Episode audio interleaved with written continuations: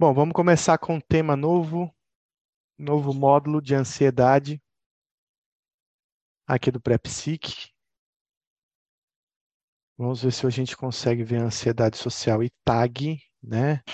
Gente vai comentar bastante sobre tratamento também dessas duas patologias, mas a gente vai caminhar sobre o espectro da ansiedade de forma geral, vendo todos os transtornos durante o módulo que a gente vai ver aí no finalzinho de fevereiro e também começo de finalzinho de janeiro começo de fevereiro. Tô na Luiz, eu tô na estava lá em Salvador esse final de semana, no anterior, se eu não me engano, e também estarei no próximo, eu acho. Bom, então vamos lá. Vou dar aula em São Paulo também, se quiser assistir lá. Nadine, então vamos contar uma história aqui. É um caso clínico, é um caso bem interessante, que fala bastante dos temas que a gente vai lidar, mas também ele vai abrir um espectro para a gente comentar que a ansiedade uh, é um sintoma, né? E nem sempre é uma doença, mas que está presente em outros transtornos também. Por exemplo, um paciente esquizofrênico ele pode estar bastante ansioso em relação ao seu delírio de perseguição.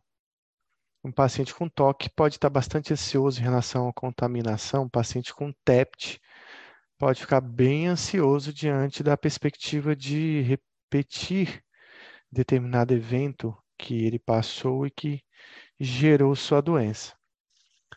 Então, a ansiedade é um sintoma, mas também ela acaba sendo delimitada em alguns transtornos específicos, que é o que a gente vai ver nesse caso aqui. Então, Nadine era uma menina de 15 anos, cuja mãe a levou para uma avaliação psiquiátrica, a fim de ajudá-la com a timidez que demonstrava há tempos. Então, a primeira palavra que aparece aqui para a gente, timidez. Embora Nadine inicialmente estivesse relutante em falar muito sobre si mesma, afirmou que se sentia constantemente tensa. Acrescentou que a ansiedade era muito forte há vários anos e que frequentemente acompanhada por episódios de tontura e choro. De modo geral, não conseguia falar em nenhuma situação fora de casa ou durante as aulas. Recusava-se sair de casa sozinha por medo de ser forçada a interagir com alguém Ficava particularmente ansiosa na companhia de outros adolescentes, mas também havia se tornado nervosa demais para falar com vizinhos adultos que ela conhecia há anos. Diz que achava impossível entrar em uma lanchonete e fazer um pedido a um estranho do outro lado do balcão por medo de passar um vexame. Até então aqui a história está bem clássica, né? Alguém que tem uma timidez muito intensa e que tem dificuldade de uma interação social, principalmente com pessoas estranhas, mas também com pessoas que ela conhece que acaba e que agora ela tem dificuldade de interagir. Sempre que essas interações estão na perspectiva de acontecer, ela sofre muito, sente muitos sintomas físicos e muitos sintomas de ansiedade.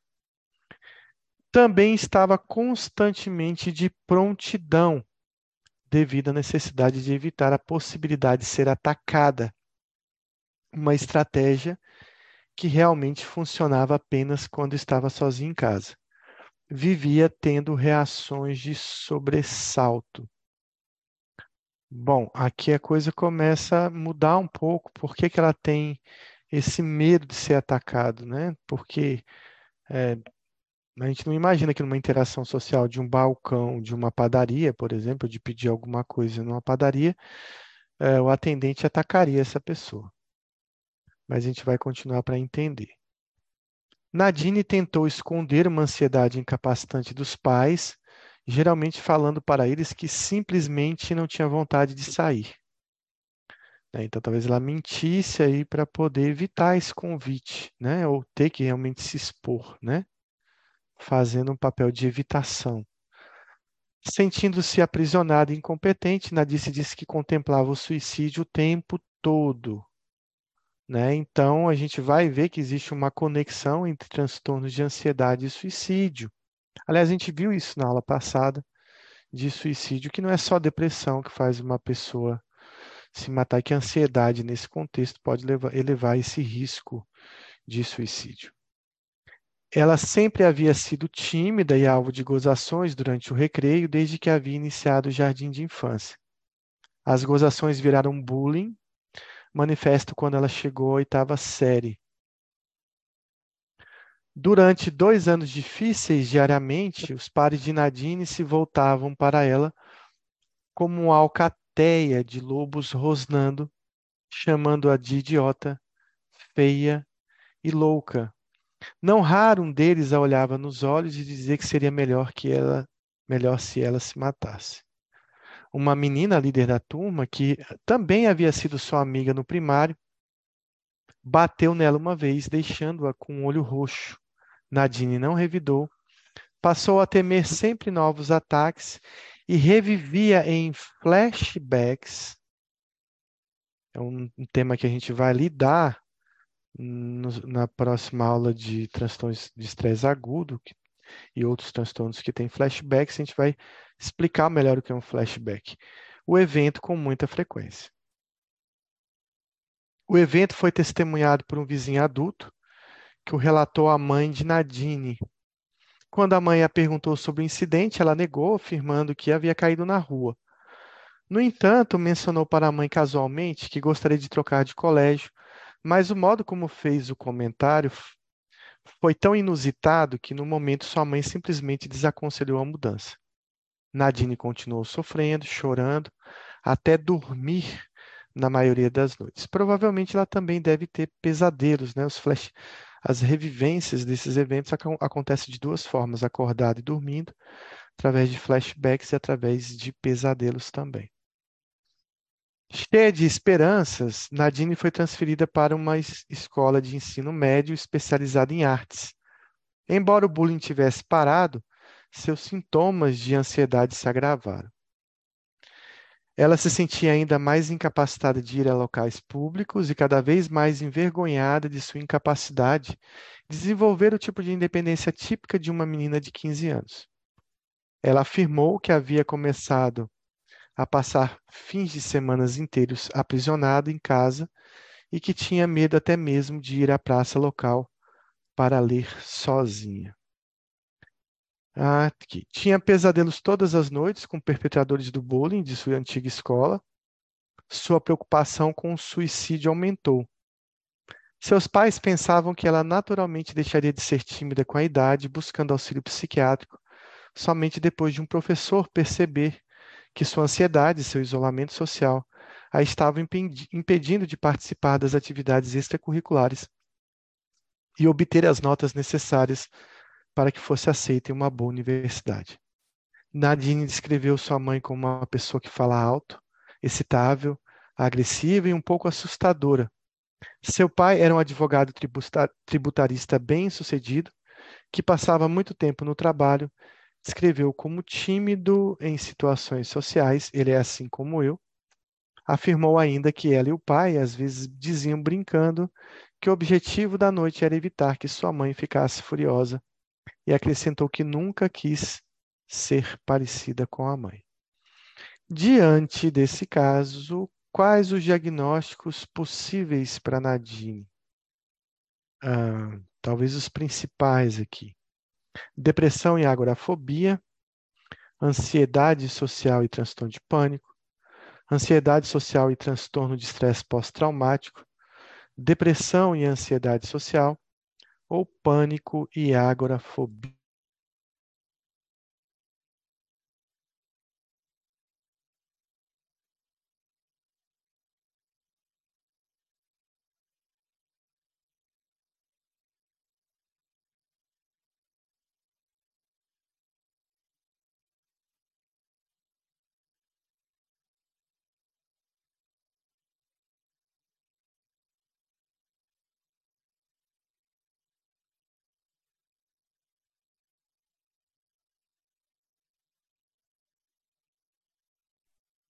Para a gente responder verificar se Luiz está certo, que respondeu a letra.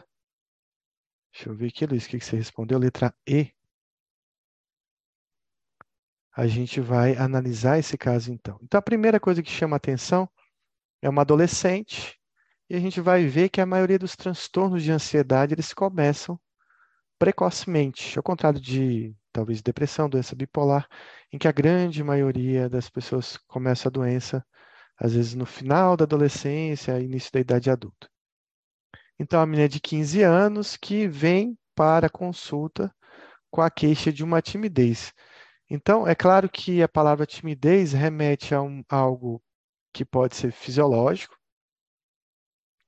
e pode ser patológico no caso de uma ansiedade ou fobia social, mas que pode ser muito, muito patológico numa situação chamada transtorno de personalidade evitativa, que seria uma forma muito grave né, de personalidade, onde essa timidez ou esse contato social ele é extremamente prejudicado ou difícil do paciente ter. Então, é uma paciente, claro, ansiosa com ansiedade social, esse primeiro contato com o psiquiatra, ela vai ter dificuldade de interagir com esse profissional, e é claro que é preciso de um tempo para que você consiga, digamos, criar uma relação médico-paciente adequada, para que esse paciente comece a ter confiança ou liberdade para se expressar para você. Ela vive numa situação de tensão, então a ansiedade é uma situação constante de tensão, de desconforto, né? A ansiedade patológica é sempre muito ego distônica, muito desconfortável. Então, acrescentou que ela tinha uma ansiedade forte há vários anos. Então, algo que começou há muito tempo, como é característico no TAG, na fobia social, né? na agorafobia, às vezes, também se inicia muito precocemente. E claro que a ansiedade vai ter descarga simpática, vai acionar regiões do cérebro ligados à norepinefrina, à noradrenalina, né, modulados pela amígdala. A amígdala é o grande centralizador da ansiedade, mas vai fazer com que locus cerúleos e outras regiões estejam liberando grande quantidade de noradrenalina e que vai fazer uma descarga também é, simpática, uma descarga periférica, e que vai gerar sintomas tanto físicos quanto sintomas psicológicos. Bom, ela tem dificuldade de falar em várias situações, né? Fora de casa, durante as aulas, talvez num ambiente mais protegido, conhecido, como dentro de casa, ela tenha mais facilidade de se manifestar. Isso vai fazer com que o paciente entre numa situação, numa repetição de evitações, né? Então ela acaba tendo medo, e o medo dela sair sozinha de casa não era um medo de que ela fosse atacada, que ela fosse morrer, ter um infarto ou ter algum problema. O medo era justamente encontrar alguém e ter que ter uma interação social com essa pessoa. Então, ela havia se tornado nervosa demais, inclusive para falar com vizinhos que ela conhecia, então essa coisa foi se intensificando. É importante dizer que ninguém nasce com, com esse diagnóstico de ansiedade social, que eu já estou dando o diagnóstico aqui, é, mas uma pessoa que antes falava em público ou interagia com os outros pode, em dado momento da vida, desenvolver uma dificuldade de realizar essas atividades. E ela, inclusive, tinha dificuldade, inclusive, de fazer um pedido numa loja, no balcão. Então, o que a gente tem aqui é um paciente com bastante ansiedade, né? Essa ansiedade é forte, que dura muito tempo, e essa ansiedade ela está linkada, ela está relacionada a uma interação com pessoas, uma interação social. Por isso que chama-se transtorno de ansiedade social ou fobia social. É, o termo talvez ansiedade social esteja mais correto, porque a gente vai ver a diferença de medo e ansiedade, mas está relacionado à interação com, que no caso de Nadine tem a ver com estranhos na sala de aula, em grupos de adolescentes, em uma compra e também com vizinhos que eram conhecidos dela. Bom, a gente tem a timidez, mas a timidez ela pode ser um transtorno de personalidade esquiva ou evitativa, que é muito grave. Ela pode estar presente de forma patológica na ansiedade social, mas tem pessoas que são tímidas e a gente vai medir isso através do quê? Do prejuízo funcional que essa timidez traz. E se essa timidez sai muito do padrão cultural ou daquele grupo de pessoas. Nós vamos ver, inclusive, que existem raças ou é, civilizações ou culturas em que a timidez é bastante comum, né? Então, por exemplo, os asiáticos são bem mais tímidos é, do que as outras pessoas, do que pessoas, por exemplo, do que um europeu, do que um caucasiano. E talvez culturalmente isso já, já seja um pouco da, daquela região.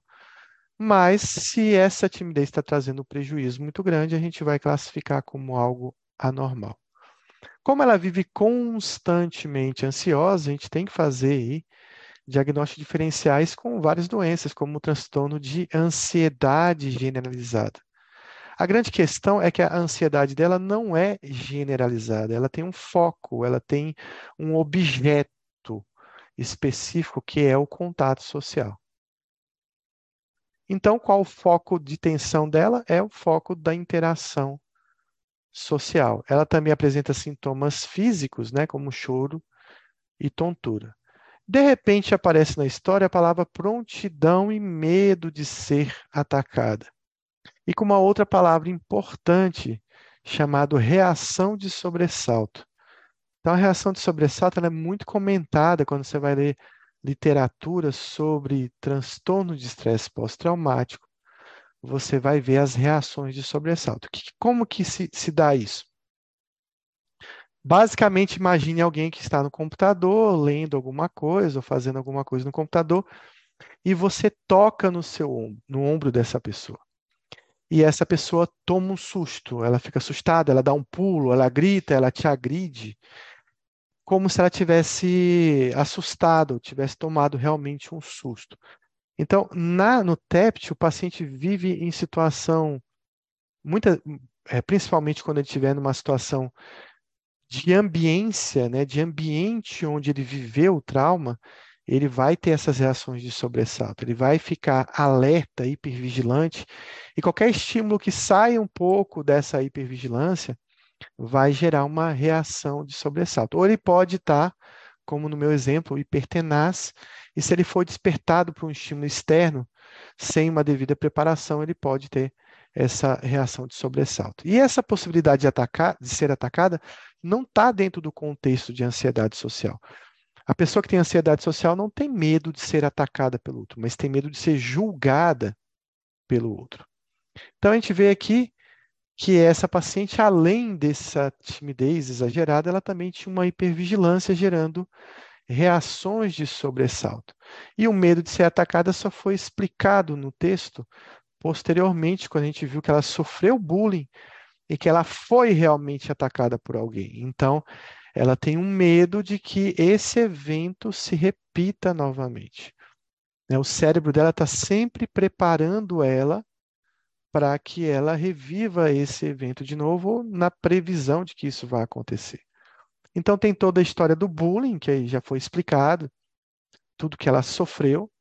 É importante sempre que um paciente chegue no nosso consultório, principalmente adolescente, paciente que chega no, consultório com um relato, com um quadro de depressão, com um quadro de ansiedade, a gente faça uma investigação se de repente ele não esteja sofrendo bullying na escola, que é um dos causadores aí de grandes danos é, nesses indivíduos.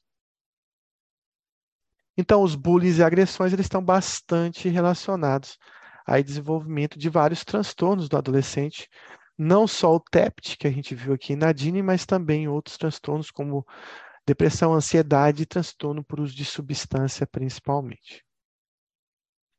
Bom, então ela tem um medo, né, uma evitação e uma revivência. Na verdade, isso aqui é a tríade do TEPT, né?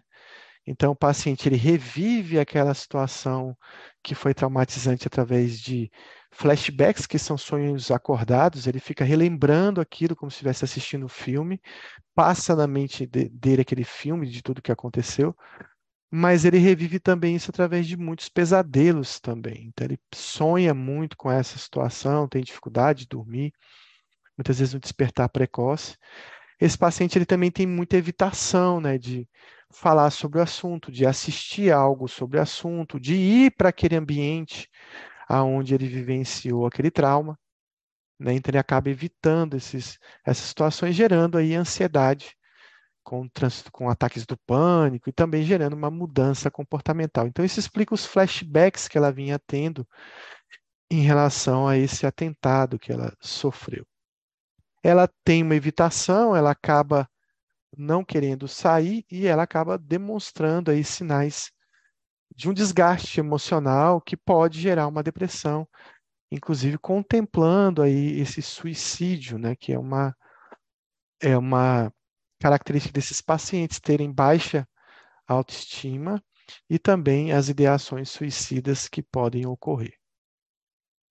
Então, embora o bullying tivesse parado, a, a, os sintomas de ansiedade continuaram persistentes ao longo da vida, atrapalhando ela em várias, em várias atividades, inclusive na nova escola dela. Né? Então, ela desenvolveu realmente um transtorno, essa timidez talvez tenha acentuado, e desenvolveu o TEPT aí por conta dessa agressão. Então, aí, de novo, falando dos, da revivência do TEPT através de pesadelos, né, com a situação que ela viveu, e aí também a preocupação com o suicídio pela, pela piora né, desse equilíbrio emocional que ela tem, talvez já esteja até uh, com diagnóstico de depressão também. Então, ela tem revivências né, do trauma e sintomas depressivos decorrentes do que aconteceu. Então, diante do caso, o que mais se encaixa, viu, Luiz, para esse diagnóstico é o, a letra C, ansiedade social e um transtorno de estresse pós-traumático. Eu diria que aqui, em interrogação, eu colocaria se ela já não está desenvolvendo também uma depressão. Não foi falado muito do humor dela, mas eu acredito que Nadine já esteja depressiva. Bom, então, ansiedade ela tem a ver com a questão de adaptação e uma questão de sobrevivência, aquilo que a gente tem que se adaptar para viver e aquilo que a gente tem que fazer para sobreviver. A ansiedade ela é fisiológica, né? ela não é patológica. Então sempre é, é bom ter ansiedade. Na verdade, quem não tem ansiedade é um grande problema. É, e existem situações né, em que a, a pessoa pode perder totalmente a ansiedade. Eu vou citar algumas aqui, mas, por exemplo, é um paciente autista, paciente do transtorno de estresse, desculpa, transtorno de espectro autista, TEA. É, o paciente com, com do espectro autista ele pode ter alguma alteração na função da amígdala que faça com que ele não tenha medo de nada. Então, ele pode se aproximar de um animal perigoso, ele pode se aproximar é, de algum lugar alto que ele possa cair. Uma criança pequena também não tem essa ansiedade fisiológica estabelecida, ele começa a desenvolver ao longo do tempo. E um outro exemplo é a síndrome de Clover-Buss, que acontece, por exemplo, nos casos de demência, onde tem um sintoma chamado placidez, né, que é um, um sintoma que o paciente ele acaba é, de repente se comportando como esse paciente autista. Então, ele pode atravessar a rua sem olhar, ele pode tocar no fio elétrico, ele pode tentar pegar no fogo. Então, a Clover Bus está dentro desse contexto de ansiedade. Além disso, a ansiedade pode tomar um nível em que ela se torna patológica e ela acaba causando sofrimento, mas a ansiedade é, fisiológica ela também pode ser é, lida ou recebida ou sentida como sofrimento. Então, por exemplo, se você tem um pai que entrou num centro cirúrgico de emergência, ou alguém, um parente que vai operar, você vai ficar muito ansioso, isso vai ser bastante desconfortável. Mas olha, isso está sendo proporcional. Ou seja, o seu cérebro está respondendo com uma ansiedade muito intensa, mas de forma proporcional ao que você está vivenciando. O que a gente tem que ter de ideia de ansiedade patológica é uma ansiedade que é desproporcional àquilo que está sendo vivenciado. Então, ela é desproporcional, ela causa um sofrimento muito grande e, principalmente, ela leva um prejuízo funcional muito grande. Então, ela tem um componente intelectual, de uma preocupação antecipatória e medo, o seu cérebro vai gerar um monte de ideias, né, catastróficas, tentando antecipar o que está acontecendo, te falando que vai acontecer tudo errado, que está acontecendo uma coisa muito ruim. Isso vai gerar uma alteração na atenção, gerando hipervigilância, que vai gerar distraibilidade, um pensamento acelerado, um taquipsiquismo. Além disso, esse tônus noradrenérgico é, no cérebro, além dele modular os pensamentos, você não consegue mais relaxar, pensar nada positivo, só pensar coisas que vão ter um conteúdo ruim. E ela gera um conteúdo emocional muito ruim, muito negativo, com desprazer, né? mas principalmente relatado através de angústia e de irritabilidade. Então, o paciente ansioso, ele vai acabar mostrando esse sofrimento, esse desespero, mas ele pode se tornar irritadiço, ele pode se tornar desproporcionalmente violento ou até, é, de repente, tratando, eh, mudando as relações sociais por conta dessa irritabilidade, desse tônus desconfortável que o cérebro está tendo. Além disso, você vai ter mudanças fisiológicas, taquicardia, dispneia, taquipneia, tensão muscular, dor de cabeça, dores nos membros inferiores, desconforto torácico, epigastralgia, sudorese, tremores, parestesias, cefaleia, náusea, vertigem, além de uma série de sintomas físicos presentes na ansiedade e uma mudança comportamental. Então, a pessoa pode mudar um pouco sua personalidade, tendo um comportamento de esquiva, se afastando desse objeto é, fóbico, buscando agentes ansiolíticos ou buscando uma solução imediata, apressada, para a resolução dessa ansiedade ou desse evento, né? Ou seja, antecipando aquilo que está acontecendo, ou seja, se preocupando muito, pré-ocupando, se ocupando antes do evento acontecer. Então, esses transtornos eles têm uma alta incidência, eles têm um início muito precoce, eles são subdiagnosticados muitas vezes, né, ou subestimados o tanto que esse sofrimento pode estar levando a essa pessoa e ela é recheada de comorbidades psiquiátricas, depressão, transtorno por uso de substância, tanto funcionando para gerar comorbidades, ou seja, você pode começar um quadro com ansiedade lá na frente ter uma depressão ou se tornar dependente de algo, ou às vezes até esse, essa dependência funcionando como uma automedicação dessa ansiedade. Não é incomum que a gente encontre na história de pessoas que usam, por exemplo, drogas mais depressoras, como maconha e álcool, pessoas que lá atrás tinham um tag, tinham uma ansiedade e conseguiram modular essa ansiedade com o uso de uma substância.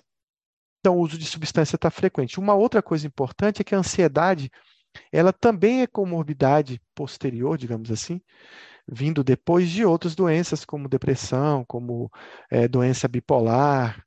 E o que acontece é que a ansiedade sempre piora o prognóstico dessas doenças, tanto é, em, em termos de tratamento, de refratariedade no tratamento, mas também levando e aumentando muito o risco de suicídio.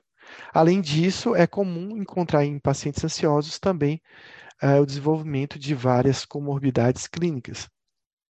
Nem todo mundo preocupado tem ansiedade, né? então às vezes a sua preocupação pode ser proporcional. E tem gente muito calma que tem muita ansiedade. Então a ansiedade de repente ela não necessariamente ela precisa ser expressa com aquilo que a gente entende como uma pessoa ansiosa, uma pessoa que se movimenta muito na cadeira, por exemplo, analisando um paciente diante de você, paciente que está inquieto, que está falando rápido, que está com taquipsiquismo, claramente a gente vê que ele demonstrando esse nervosismo, claramente a gente consegue perceber que ele está ansioso. Mas tem muita gente que vai sentar no consultório, falar calmamente e declarar para você que ele vive dentro dele uma preocupação muito grande. Então, nem sempre essa ansiedade vai ser expressa, o paciente pode conseguir modular alguns aspectos do exame do estado mental. Bom, a gente precisa aprender um pouco da diferença do medo, que significa uma antecipação né, de, de uma ameaça futura ou de uma ameaça iminente, muito perto de acontecer. Eu estou fugindo de algo que está prestes a acontecer, como aqui na figura essa pessoa ir fugindo de algum problema aí, que é um pouco diferente da ansiedade, que ela é mais antecipatória ainda, né? Então, a ansiedade é uma resposta emocional a uma, uma ameaça iminente, real, percebida, ou seja, essa ansiedade pode ser por um evento que seja que esteja acontecendo, eu estou preocupado lá com a prova que eu vou fazer no final do ano, ou ela pode ser referente a algo que eu acho que vai acontecer, né? De, ah, quando eu começar é, a fazer faculdade, eu acho que não vou dar conta de, de, de fazer a faculdade de medicina, por exemplo. Então, é, pode ser uma ameaça real ou uma ameaça imaginária de algo que possa acontecer à frente desse paciente. Mas o fato é que ambos, medo e ansiedade, eles têm um componente muito comum. E que ele lida com algo que vai acontecer. Será que vai acontecer algo ruim, algo que me afete, algo que me prejudique no futuro? Então, essa ansiedade de que algo vai acontecer, ela está muito relacionada ao toque, por exemplo, ao tag, à agorafobia, que o paciente tem medo de sair, ele não sabe se vai passar mal lá na frente. E a fobia social, será que aquele evento que eu vou falar em público, eu vou dar vexame, eu vou conseguir falar direito, as pessoas vão rir? E ela gera um aprisionamento do paciente sempre com esse medo e essa ansiedade do que está prestes a acontecer. Mas a ansiedade e o medo, ela também pode estar relacionado será que algo que já aconteceu comigo, que foi muito ruim, vai acontecer de novo? Vai se repetir na minha vida? Eu vou passar por isso de novo? Então, nem sempre o paciente pode estar tá imaginando essa ansiedade, mas ele pode ter vivido algo muito catastrófico e que ele tem um grande medo de se repetir. E isso acontece no pânico. Por que, que acontece no pânico? Porque ele já teve um ataque do pânico acontece no transtorno estresse pós-traumático. Por quê? Porque ele já viveu uma situação que causou um trauma nele. E às vezes na fobia específica também acontece esse medo de se repetir, porque ele já foi exposto a algum objeto, né, algum inseto, algum animal, alguma situação que gerou muito medo ele tem medo dessa situação se repetir. Então o fato é que a ansiedade e o medo, ele aprisiona a pessoa nessa questão. Algo vai se repetir algo que já aconteceu, ou algo que nunca aconteceu vai acontecer pela primeira vez e eu não vou saber lidar com isso. Isso gera no indivíduo né, pensamentos intrusivos, taquipsiquismo, pensamentos de cunho obsessivo, pensamentos catastróficos, gera sintomas autonômicos, gera um descontrole comportamental, gera insônia, pesadelos e gera muita depressão. Então, o medo, ele é uma ameaça presente, que já está acontecendo geralmente, que gera uma reação que pode ser de luta e fuga, mas também pode ser uma, uma reação de imobilidade intensa. O paciente não consegue reagir, ele não consegue fugir, ele não consegue, ele não sabe o que fazer, e muitas vezes essa imobilidade pode ser catastrófica, por exemplo, com alguém que está no incêndio e de repente todo mundo está fugindo de incêndio e ele desmaia. Né? Então, em vez de fugir, ele meio que desmaia para, sei lá, não sofrer tanto nessa, nesse incêndio. E sempre o medo tem a ver com uma liberação da amígdala. Na verdade, o paciente com ansiedade, ele é passageiro do seu cérebro e controlar todos esses medos e ansiedade é quase que, quando se torna patológico, é quase que impossível para a pessoa, a não ser que ele faça use remédio, faça um treinamento muito intenso para esse controle. Porque ele vai lidar com uma substância chamada noradrenalina, norepinefrina, no caso do medo, numa descarga maciça, e que vai gerar todo esse desconforto e essas reações comportamentais no indivíduo. Já a ansiedade, ela tem a ver com o futuro. Será que no futuro vai acontecer algo ruim? Ainda vai acontecer? Né? Então, algo que eu me preocupo, que eu me ocupo antes que realmente aconteça aquilo que gera muita apreensão no paciente, né? A expectativa ruim de que aconteça. E isso gera não uma descarga adrenérgica como no medo, uma liberação maciça tipo luta e fuga, mas sim um aumento constante do tônus da amígdala, liberando norepinefrina numa quantidade maior do que deveria, aumentando esse tônus noradrenérgico, levando a um sofrimento contínuo, mas bem menos intenso e agudo do que o medo. E o pânico já é, digamos, uma reação mais intensa desse medo, né? Porque é, é, você tem uma descarga adrenérgica muito intensa, você vive uma reação de luta e fuga, mas ele é tão patológico que ele acontece na ausência de uma ameaça iminente. Então, nada está acontecendo, no entanto, eu tenho uma reação de descarga adrenérgica tipo luta ou fuga, com uma liberação maciça da amígdala de uma grande descarga adrenérgica nesse paciente. Então, nós temos a ansiedade, que ela lida com uma ameaça potencial, eu lido com algo que potencialmente vai me fazer mal, a qualquer momento vai me fazer mal, o que gera uma mudança de comportamento com uma investigação cautelosa. Então, o paciente ele começa a tentar resolver, né, ou tentar antecipar o que essa ameaça significa para ele, e isso vai gerar uma reação de duas regiões cerebrais, a amígdala principalmente e a região do septo hipocampal. Já o medo, ele lida com uma ameaça próxima, ou que já está acontecendo, que vai gerar uma mudança de comportamento, de imobilidade intensa ou de reação de luta e fuga, mas que vai gerar, vai estar relacionado aí a uma liberação, além da amígdala e de outras regiões, mas também do núcleo mediano da RAF. Pânico, ele lida com uma ameaça inexistente, ausente. O pessoa tem um ataque do pânico justamente porque foi uma reação inesperada, é, não reacional a nenhum objeto. E isso gera um comportamento, que é uma, um comportamento geralmente de luta ou fuga intensa, mas pode ser de imobilidade também. E isso tem a ver com regiões diferentes do medo, que é a região do hipotálamo medial e das substâncias cinzenta periquidutal. Então, quando você tem alterações é, no funcionamento dessas regiões, você tá, pode estar tá gerando esses três componentes relacionados aí aos transtornos de ansiedade. Então, a amígdala, ela é realmente a região principal do cérebro, é o maestro da ansiedade, e ela está relacionada à questão da evitação, da hiperexcitação e da hiperreatividade.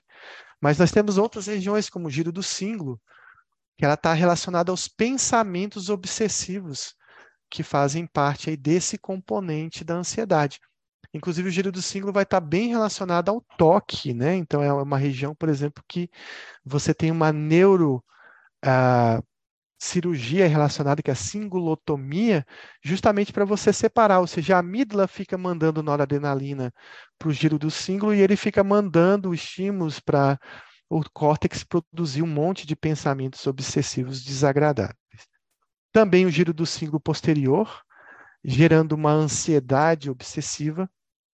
Também o córtex pré-frontal, gerando medo e uma ansiedade complexa, e é uma ansiedade mais rebuscada, mais cheio de pensamentos, digamos assim. Também o sistema septo-hipocampal, ela está relacionada a uma aversão consciente, por exemplo, presente nas fobias específicas, e regiões do hipotálamo também estão ligadas à ansiedade, porque eles servem para avaliar um risco né, de, desse, desse evento e também elas também são importantes para gerar as reações de luta ou fuga. Então, nós temos várias regiões cerebrais. No hipotálamo, ele gera o aumento da frequência cardíaca e da pressão arterial o nervo vago ele pode gerar em alguns pacientes uma resposta meio que paradoxal na ansiedade, que você pode ter hipotensão e bradicardia. Então, algumas, alguns pacientes com ansiedade podem, por exemplo, desmaiar, ter uma síncope, uma lipotímia, ao invés de ter uma descarga adrenérgica, justamente por uma descarga aí parasimpática pelo vago. Nós temos também o prosencéfalo gerando uma reação de hipervigilância, o núcleo reticular, gerando uma hiperreatividade desse paciente, o núcleo parabraquial relacionado aos sintomas de dispneia da ansiedade, A substância cinzenta periaquedutal, gerando a reação de congelamento, que é aquilo que eu falei do paciente ficar imóvel né, em situações de ansiedade. O núcleo paraventricular, que está relacionado às liberações de cortisol diante dessas situações, aí muito importante na geração do TEPT, por exemplo. Claro, além disso, dessas regiões, a gente vai ver que muitos neurotransmissores estão envolvidos. A gente vira passageiro do, da noradrenalina, mas a gente também percebe que um dos neurotransmissores mais inibitórios dessas regiões também podem estar afetados. Então, é, existe a possibilidade aí de medicamentos gabaérgicos, e a gente já utiliza para modular a ansiedade, mas talvez de forma mais intensa, equilibrar essa ansiedade por um mecanismo gabaérgico, não só benzodiazepina, como a gente costuma fazer. E a gente tem algumas medicações gabaérgicas sendo pesquisadas. E também a gente sabe que a serotonina está bastante ligada à ansiedade, aqui juntamente com a depressão, dividindo esse receptor, que é o 5HT1A. E aqui também dividindo um receptor que é importante na esquizofrenia, o 5HT2A. Geralmente a gente trata a ansiedade com remédio que atua sobre a serotonina e com remédio que atua também sobre a, o GABA. E a noradrenalina, né? O que, que a gente pensa disso? Em, existem estudos que mostram que a noradrenalina pode estar normal, por exemplo, no TAG. Né? Então, o, talvez os níveis de noradrenalina estejam, estejam normais, mas de repente o tônus, né, ou a resposta a essa quantidade de noradrenalina esteja afetada por esses pacientes. Talvez a noradrenalina seja só o resultado final do processo de ansiedade, mas as suas bases estão em outros processos cerebrais. Então, vocês sabem quais são os transtornos de ansiedade que tem lá no DSM-5? Tem um deles aqui que não pertence a esse capítulo. É o transtorno de ansiedade de separação, é o mutismo seletivo, é o transtorno de estresse pós-traumático, é a fobia específica ou é o transtorno de ansiedade social? Qual desses não faz parte desse capítulo?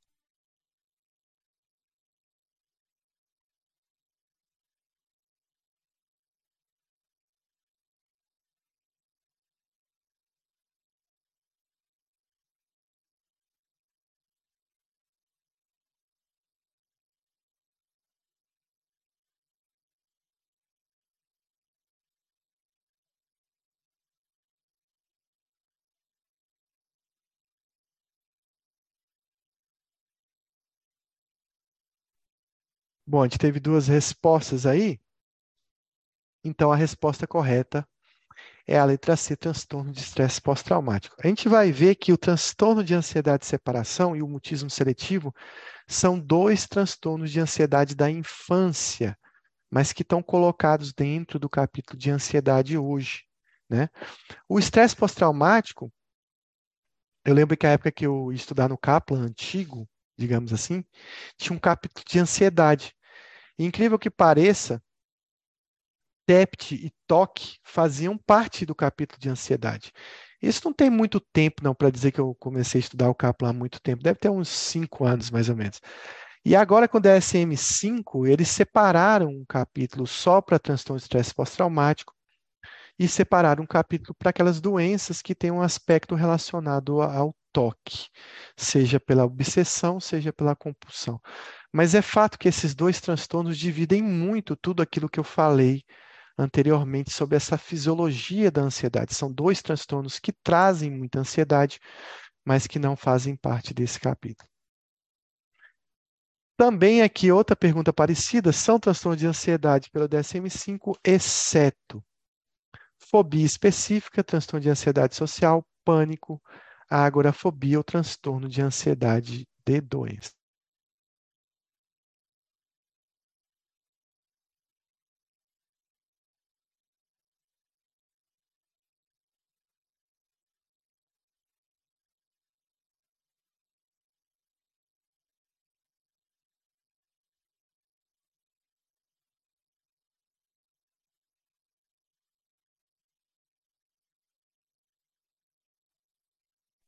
Então, apesar do nome transtorno de ansiedade e doença, né, fazer a gente confundir, ele não faz parte do capítulo da ansiedade no DSM-5.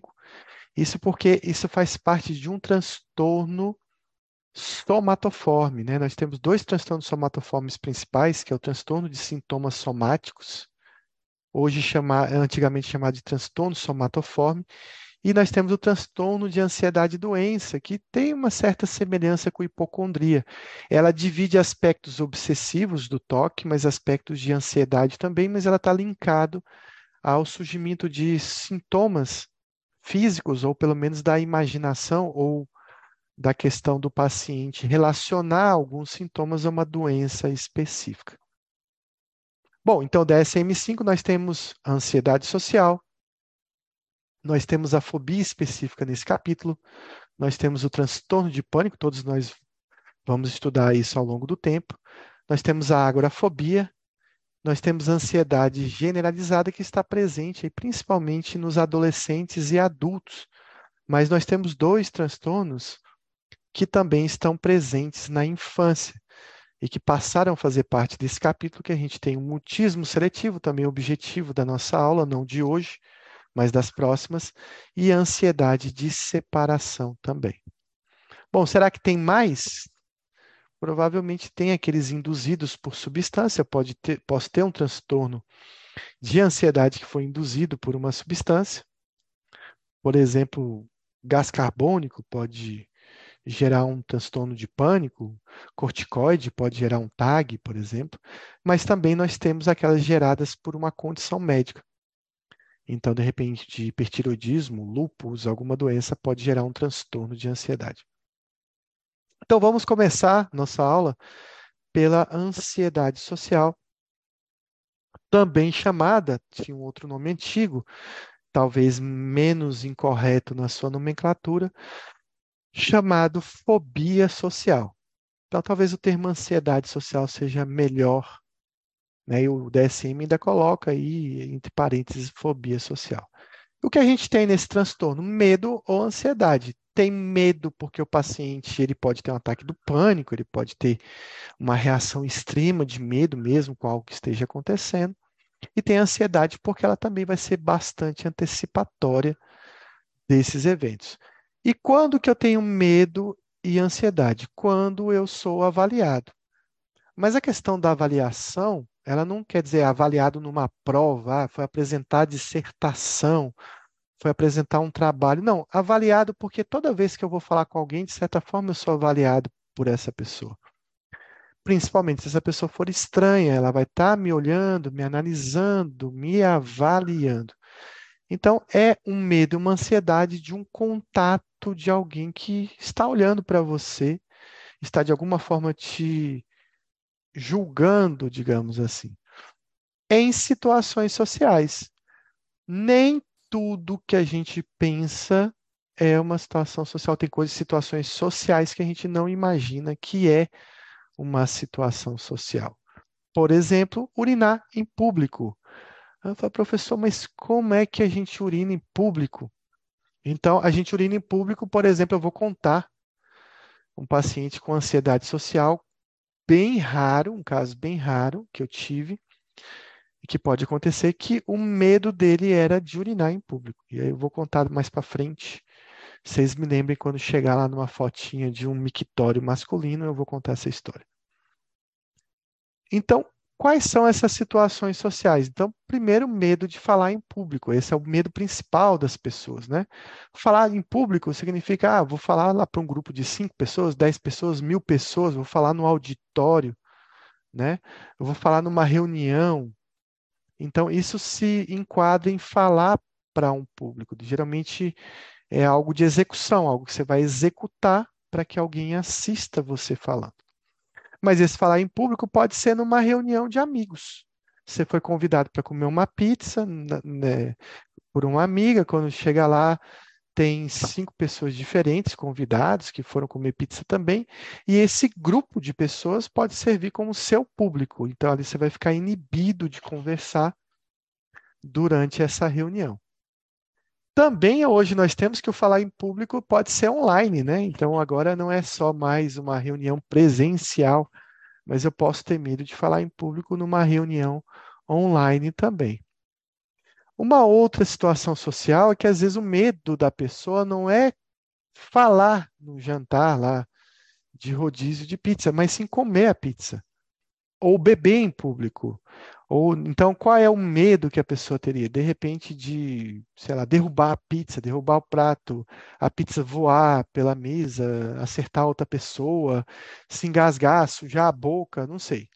Mas ele tem medo de comer em público. Se você conhecer alguém com ansiedade generalizada, ansiedade, ansiedade social do tipo generalizada, você vai ver que ele tem grande dificuldade também de comer e beber em público. Além disso, uma das ansiedades, quando ela está mais intensa, é de falar com um estranho, que pode ser uma entrevista de trabalho, pode ser falar com seu médico, mas pode ser, por exemplo, comprar uma roupa. Como é que eu vou falar lá com atendente, com balconista, né? ou alguém que para na rua para me pedir informação, e eu não consigo lidar com esse olhar desse estranho. Outra questão é a questão de escrever em público. A professora, como é que a gente escreve em público? Bem fácil. É, um exemplo aqui de uma situação real. Paciente encaminhado pelo Detran por ter reprovado no psicoteste. Então, psicoteste lá, a psicóloga mandou ele botar um rabo num jumento e ele não tremia, ele mandou fazer uma linha reta e tremia, mandou escrever o nome e ele não conseguia. Essa é uma história real de um, de um paciente que ele era motorista, um caminhoneiro, dirigia é, um caminhão que, que transportava gases e combustível, e ele foi reprovado, ele precisava da carteira para trabalhar, mas ele foi reprovado no psicoteste. Então ele me contou a história seguinte, que ele não escreve no dia a dia, né? Ele escrevia na escola, mas ele tinha muito medo de as pessoas verem ele escrevendo. Qual era o medo? O medo do julgamento, que a letra está ruim, que a pessoa está tremendo, que não sabe escrever direito, que o nome sai mal feito, mal escrito. A única situação que ele escrevia na vida era no emprego. Então, ele chegava no emprego e ele tinha que assinar a carga, né? assinar que ele estava pegando o caminhão, a carga, para dar a saída para a estrada. Então, o que, que ele fazia? Ele sempre era o primeiro a chegar na empresa. Antes que todos chegassem, ele já tinha assinado a prancheta lá no balcão para pegar o caminhão. Ou ele, quando ele não conseguia chegar mais cedo, ele sempre esperava todos os outros caminhões saírem, os outros motoristas, e ele assinava por último. Mas aí na situação de psicoteste, ele ficou impossibilitado de não escrever diante de uma pessoa. Então ele foi reprovado e aí a gente fez, emitiu um laudo dizendo que tratava-se de um transtorno de ansiedade circunscrito. Por que circunscrito? Porque ele não tinha medo de falar em público, ele não tinha medo de falar com estranhos, não tinha medo de comer, de sair, de nada, ele só tinha medo de falar, de escrever em público.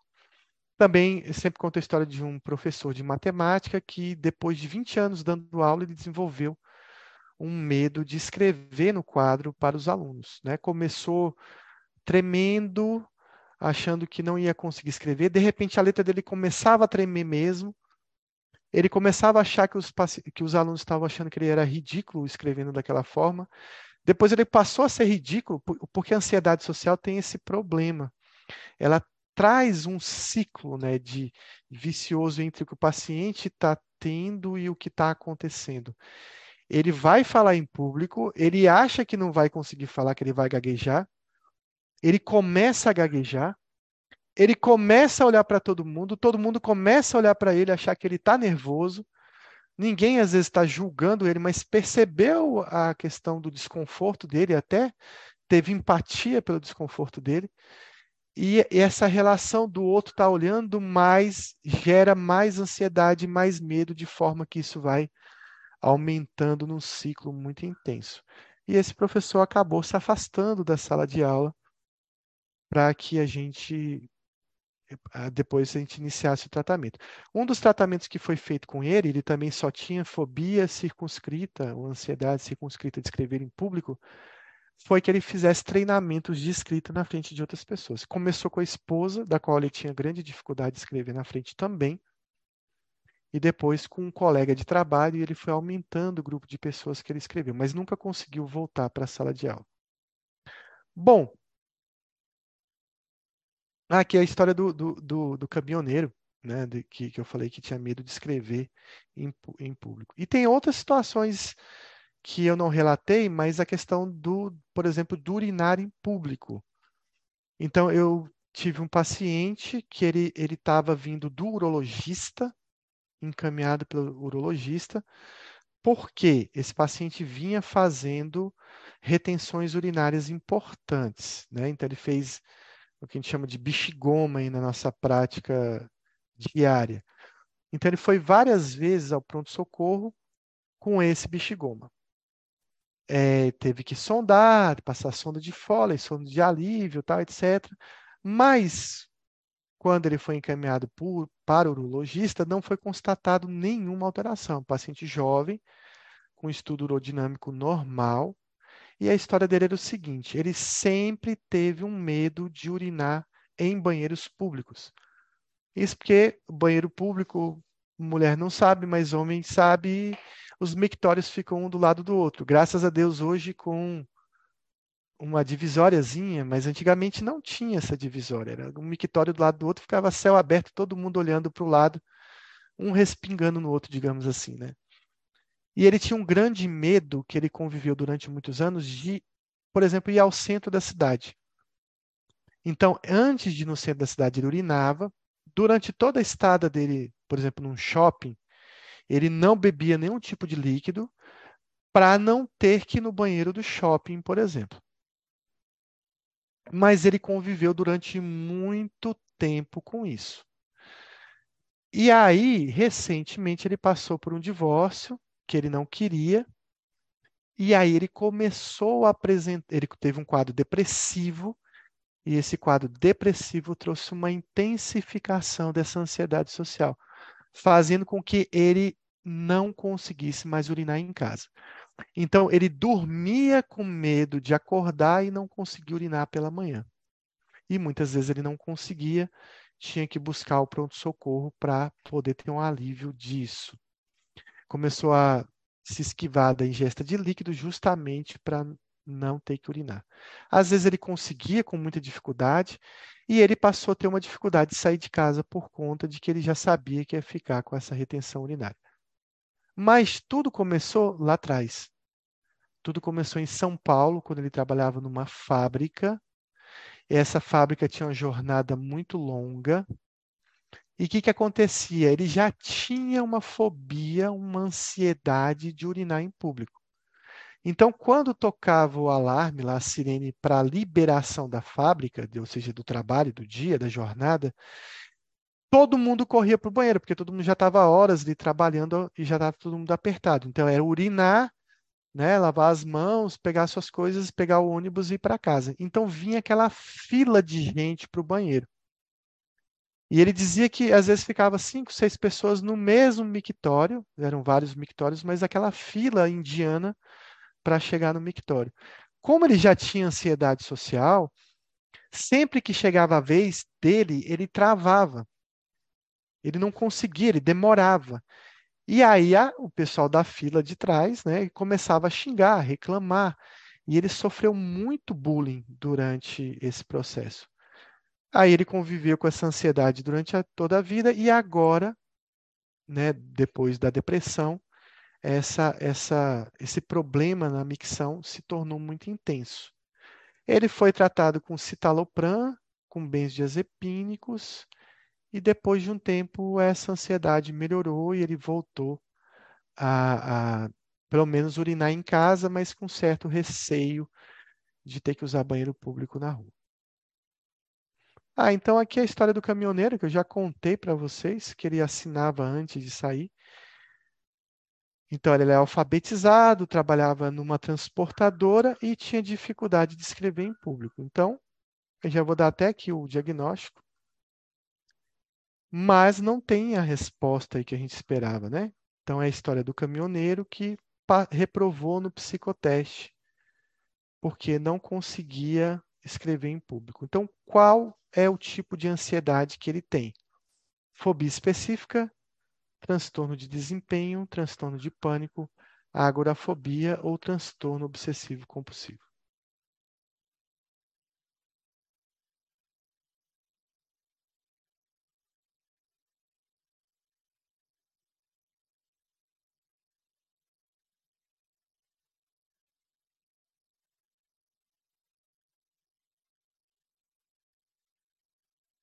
Esse é um exemplo de transtorno de ansiedade social, mas do subtipo, do subtipo, digamos, transtorno. Oxe, tá errado, é transtorno de desempenho, tá? Então, o que é um transtorno de desempenho? É um subtipo de ansiedade social, mas ela tem a ver, às vezes, com a profissão do paciente. Né? Então, o paciente é músico, é cantor, ele é palestrante, ele é professor, e ele começa a ter uma dificuldade de desempenhar aquela atividade da qual ele foi treinado. Alguns músicos, alguns músicos é, já viveram isso. Uma, um exemplo é, eu não vou lembrar o nome, primeiro nome dela, mas eu consigo me lembrar o sobrenome dela.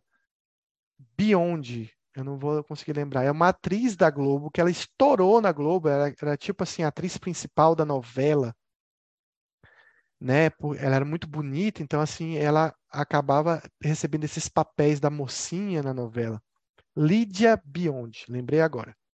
Ela teve uma fobia social é, bem intensa e ela abandonou a carreira, abandonou a carreira de atriz por conta dessa, dessa ansiedade social. Um outro exemplo é o Milton Nascimento, que na década de 90 também sumiu dos palcos, tá? E é, por uma ansiedade de execução do violão e por um medo de desafinar. Isso, Lídia Biondi. Lídia Brondi, exatamente. É, e o Milton Nascimento, inclusive, ele, ele foi numa reportagem da Veja, à época, em que tinha o seguinte anúncio lá na Veja: inventado o remédio para a timidez. A propaganda era essa. E, e foi inventado nos Estados Unidos um remédio contra a timidez. Alguém sabe qual era esse remédio? Qual é o remédio anti-timidez? Quem quer chutar?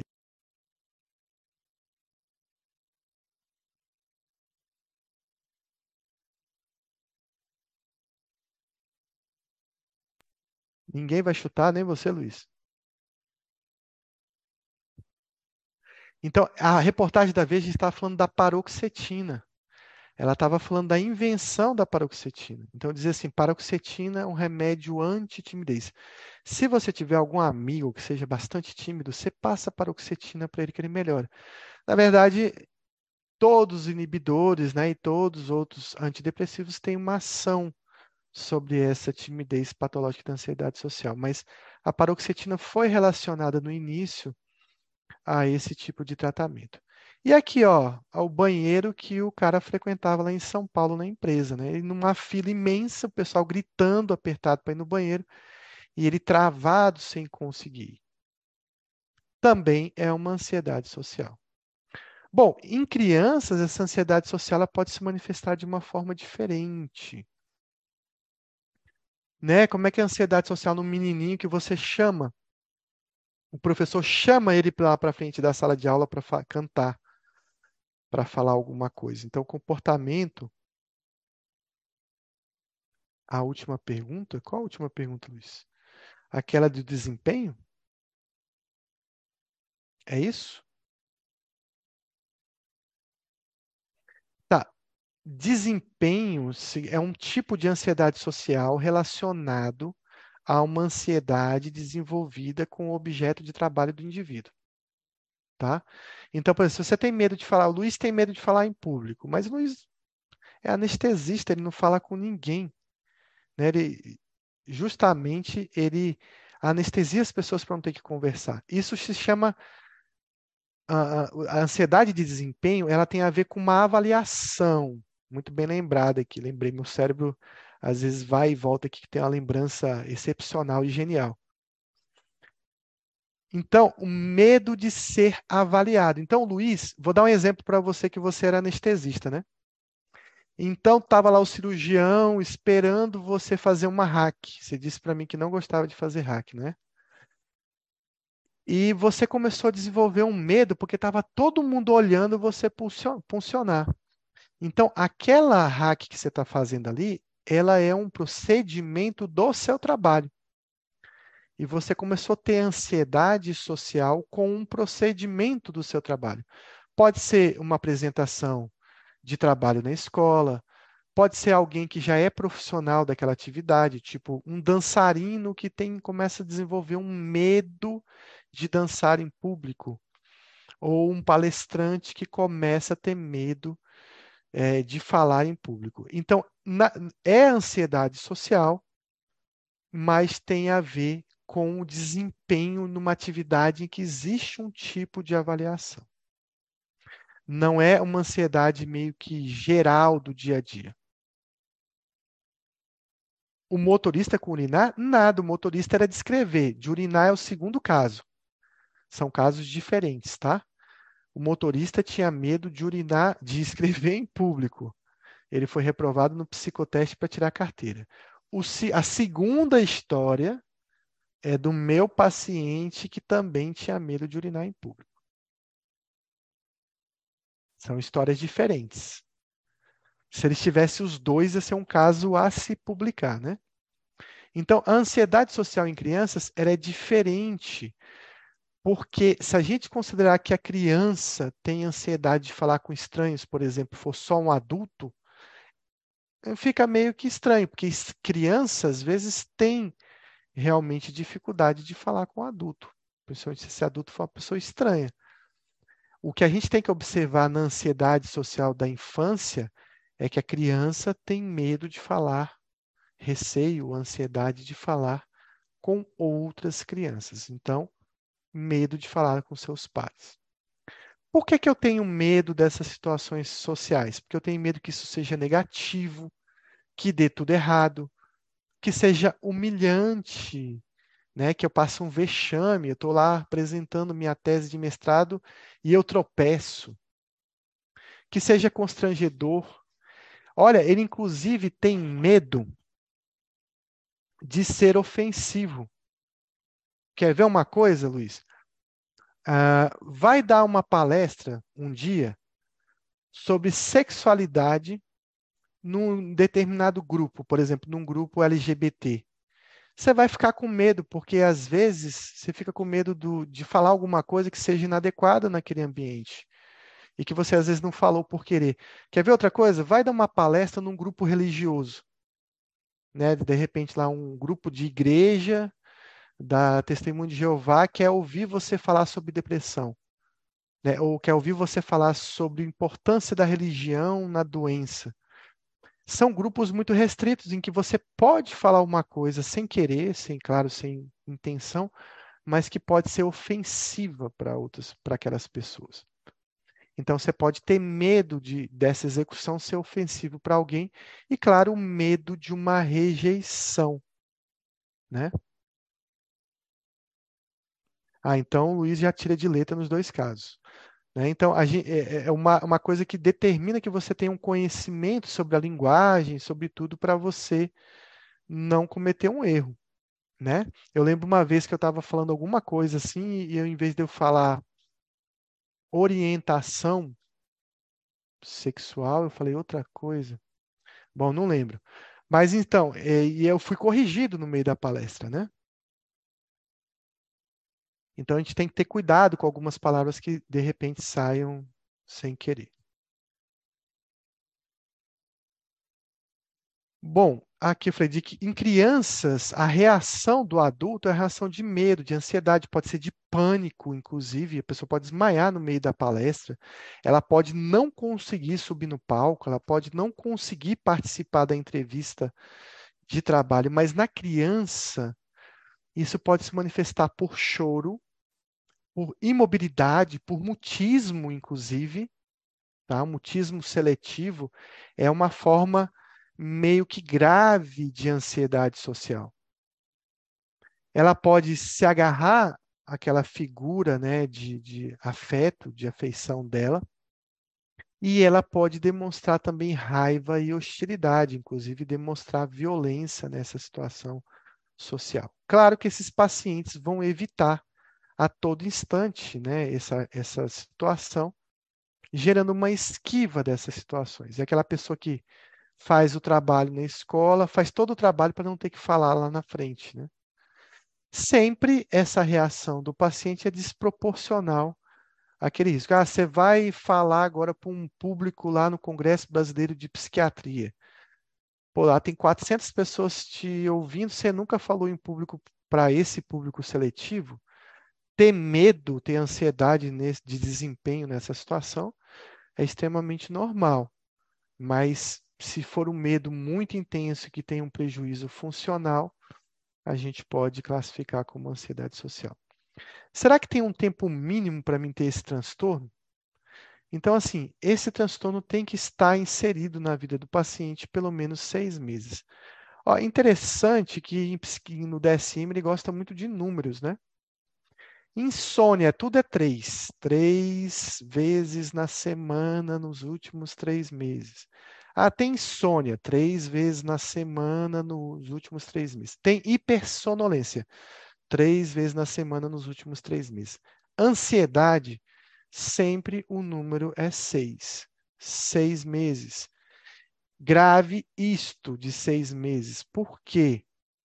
Porque vai funcionar para a ansiedade social, vai funcionar para o TAG, vai funcionar para agorafobia, para fobia específica, mas não vai funcionar para um transtorno específico que eu não conto seis meses.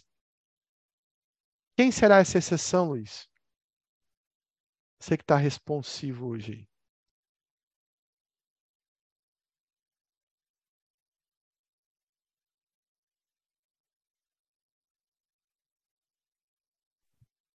Qual transtorno de ansiedade não precisa de seis meses?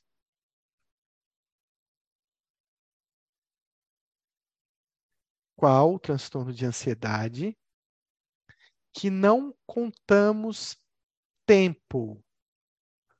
Aliás, conta tempo, mas não é seis meses. É um tempo bem menor.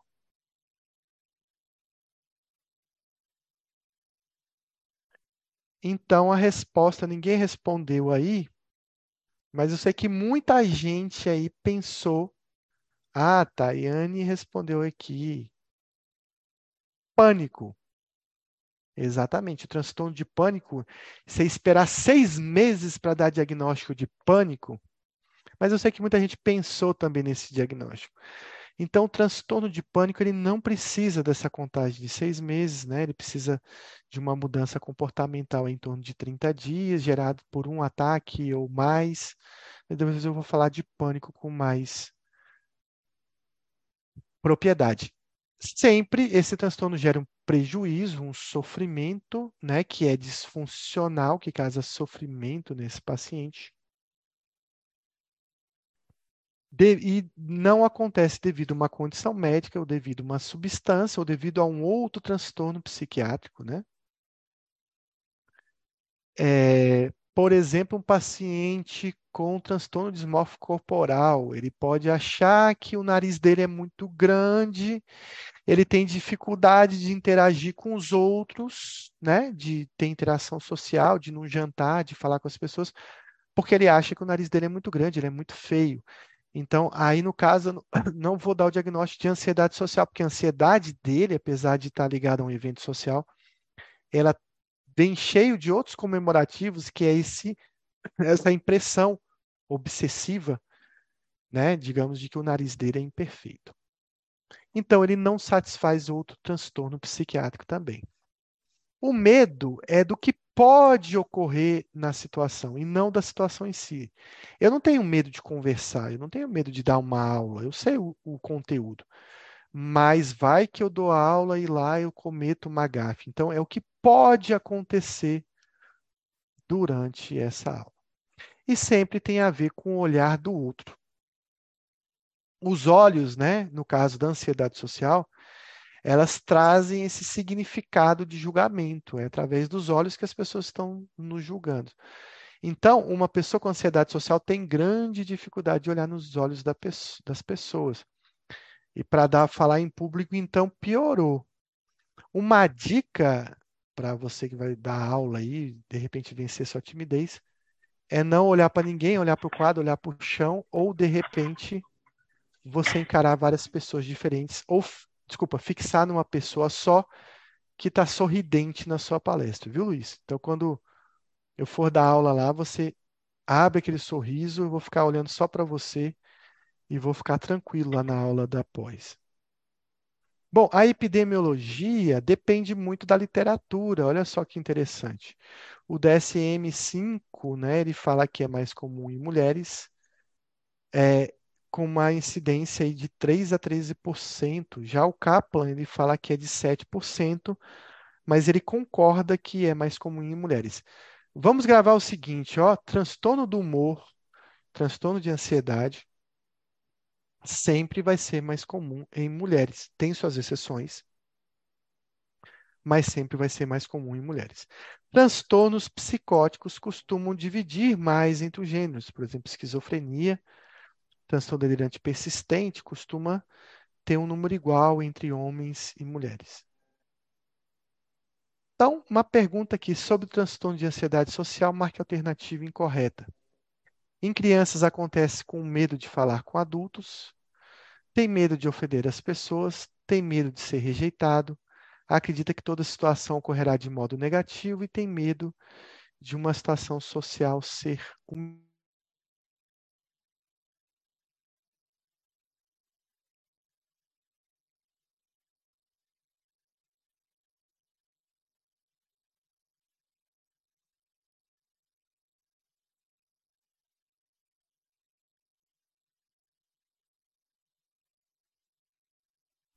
Marque a alternativa incorreta. Então, só para a gente lembrar que em crianças é exigido que o medo seja de falar com outras crianças também. Tá? Então, a letra A está errada. Vamos passar então à próxima. Sobre o transtorno de ansiedade social, marque a alternativa incorreta. Será que é a mesma coisa? Em crianças acontece com medo de falar com adultos, sempre sentem medo, mas não ansiedade, o paciente acaba se desviando evitando situações sociais. O medo é desproporcional à situação, medo e ansiedade esquiva de situações sociais. A resposta, então, aqui seria exatamente a primeira, né? Medo em crianças, é para vocês gravarem, tem que ser com medo de falar com outras crianças também.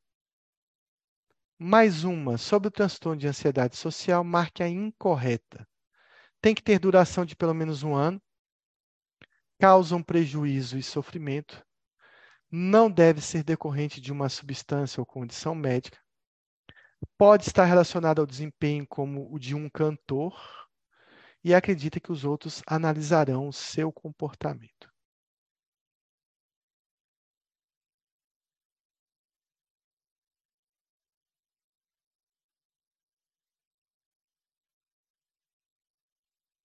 Então, a regra dos seis meses, transtorno de ansiedade, de forma geral, sempre o tempo é seis meses. Por que, que o DSM escolheu seis meses? Eu, podia ser até menos, né? É claro que com um paciente com ansiedade social clara, com três meses de evolução, você não vai ficar esperando lá, ficar com, fazendo continha de dias para dar o diagnóstico. Mas é que um ano demoraria muito você esperar para iniciar um tratamento. E também vai haver um delay entre o paciente ter esses sintomas e te procurar, né? Então, assim, um paciente com TAG não vai no primeiro mês falar assim, ó, oh, eu tô com TAG, vou te procurar. Geralmente é 10 anos para te procurar. Bom, enfim. Sobre o transtorno de ansiedade social, marque alternativa incorreta. Acho que é a mesma coisa. Então, só repetição. Sobre o transtorno de ansiedade social, marque alternativa incorreta. O olhar do outro é um fator importante. Pode estar relacionado ao uso de banheiro público. Segundo o DSM, acomete 7% dos americanos. Segundo o DSM, é frequente em mulheres. tem mais medo da situação em si do que um embaraço que possa ocorrer.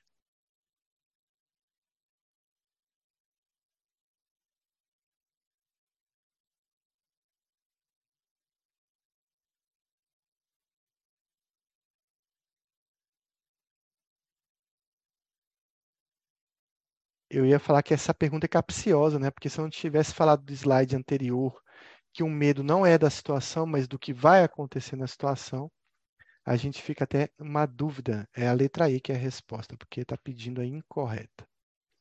Bom, vamos lá analisar então o curso né, dessa doença. Geralmente o pico acontece na adolescência, né? Mas a fase aí de diagnóstico dessa doença é em torno de entre os 5 e 35 anos de idade. Então é mais comum aí nessa fase inicial da vida e a prevalência vai decrescendo, às vezes vai melhorando essa ansiedade social ou a chance de você fazer o diagnóstico em pessoas mais velhas também vai se é, diminuindo. Até porque muitas pessoas escolhem profissões, escolhem situações de vida onde eles não precisem lidar com aquele objeto do medo, né? Então, a pessoa, por exemplo, tem dificuldade em falar em público, ele vai, ele é médico, ele vai fazer o quê, Luiz? Vai ser anestesista ou patologista? Ou radiologista, né? Então, às vezes, às vezes a escolha, né, um pouco do da profissão pode ter a ver com algum transtorno que o paciente tem. Mas eu sei que o Luiz não é um anestesista com ansiedade social. Bom, prevalência nos Estados Unidos é mais alta em índios americanos e mais baixa em pessoas de descendência asiática, que é o contrário que a gente vê na, no Oriente, né? Também latina, afro-americana e afro-caribenha em comparação também com brancos não hispânicos. Então, existe um componente aí talvez dessa dos indígenas aí e de alguns grupos de ter mais ansiedade social. Eles têm comorbidade com outros transtornos de ansiedade, com TAG, com agorafobia, com pânico, com transtornos de humor, principalmente distimia e depressão, com uso de substâncias, geralmente substâncias é, mais depressoras do sistema nervoso central, como maconha, cannabis e álcool, principalmente álcool. É claro que é difícil um paciente com ansiedade social usar cocaína, por exemplo, um psicoestimulante. E, e a bulimia nervosa, também existe uma, uma interligação com a ansiedade social também descrita. Além disso, então, aqui, as comorbidades, sempre lembrar dos outros transtornos de ansiedade, do humor, do uso de substância, que são as principais. E a bulimia, é bem colocada isso pelo DSM, né? Bulimia na ansiedade social. Assim como a anorexia, a gente vai ver uma associação muito grande com toque precocidade, então, ela geralmente ela precede, né, os outros transtornos de ansiedade. Então, quem tem ansiedade social e tem pânico, tem TAG, geralmente a fobia social começou antes. Então, ela é um dos transtornos de ansiedade mais precoces, digamos assim. Exceto a fobia específica, que a gente já nasce com ela, né? Quem tem fobia de sangue, medo de sangue, ferimento, injeção, basicamente é extremamente genético, a pessoa já tem isso desde muito novo. E a ansiedade de separação, que também começa lá na idade da infância, geralmente na pré-escola, quando a criança começa a ter as primeiras separações dos pais, é que surge a ansiedade de separação, e também esses dois transtornos são antecipatórios à ansiedade social. O restante geralmente costuma iniciar depois. O álcool é um grande ansiolítico né? E ele vai ser utilizado assim como benzodiazepínicos, como cannabis para reduzir essa ansiedade social do paciente. É muito comum gente que vai para a festa e já bebe antes porque vai se soltar melhor bebendo. Essa teoria da automedicação de que alguns transtornos de substância vêm para tratamento do paciente. Também existe uma correlação com a doença bipolar, não muito explicada, com o transtorno dismórfico corporal, mas aí tem a ver com a questão do defeito né, imaginado pelo paciente, também são comorbidades que podem estar presentes. Então, existem subtipos da fobia social, ansiedade social? E a resposta é sim. Existe basicamente dois subtipos, que é o subtipo circunscrito, quando a pessoa tem uma ansiedade social específica, como daquele caminhoneiro que era só de escrever em público, ou generalizado, ou seja, todas as situações sociais, escrever, beber, comer, falar, andar, urinar em público estão presentes. Então, generalizado vai ser com todas as atividades sociais, e o circunscrito vai ser apenas com uma atividade social só. Geralmente, a gente vê muito mais ansiedade social generalizada do que circunscrita, mas existem, aí eu citei três casos específicos de ansiedade circunscrita. Bom, é, a questão aí do existe para a gente fazer um resumo, é um medo, uma ansiedade de ser avaliado numa situação social que pode ser generalizado para vários eventos ou circunscrita, sempre pensando que tudo nesse evento vai ser negativo, humilhante, constrangedor, ofensivo ou que cause uma reação nos outros, que dura seis meses, tem um início precoce, geralmente mais comum em mulheres que homens, mas é uma doença de pessoas jovens com uma epidemiologia do DSM-5 atingindo, vamos pensar em 10% da população, é uma incidência bastante alta. Então vamos ver esse caso aqui. Paciente de 22 anos apresentando contato social apenas com os seus familiares. Sempre que chega alguém desconhecido em casa, o mesmo se tranca no quarto Uh, diz não conseguir interagir com pessoas novas. Alguns parentes mais distantes são recebidos da mesma forma. Não sai, não tem amigos, parou de frequentar a escola aos 10 anos, mas continua estudando em casa e adora ler livros. Tenho vontade de ter amigos, de sair, de voltar a estudar e de fazer faculdade. Mas sempre que vejo alguém novo, meu corpo gela. É a pior sensação do mundo. Inclusive, eu tive uma paciente assim, que o pai tinha uma profissão que viajava muito, era um representante, e que quando o pai estava em casa, ela não conversava com o pai, ela não conseguia falar, ela tinha um mutismo seletivo para várias pessoas, inclusive comigo, ela nunca disse um ai na consulta. Mas ela conseguia se comunicar pelo WhatsApp com qualquer outra pessoa, e com o pai pelo telefone, pelo WhatsApp, mas sempre que o pai chegava em casa, de uma viagem longa, ela não conseguia interagir com o pai. Então, qual o diagnóstico desse paciente? Personalidade esquizoide, transtorno de ansiedade social, transtorno de pânico, agorafobia ou personalidade esquiva e evitativa.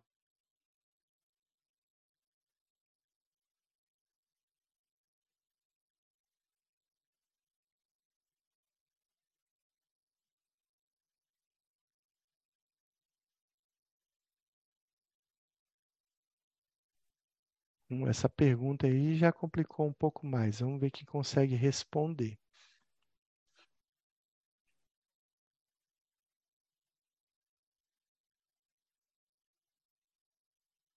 Tabata acha que é B, Luiz acha que é AE ou E.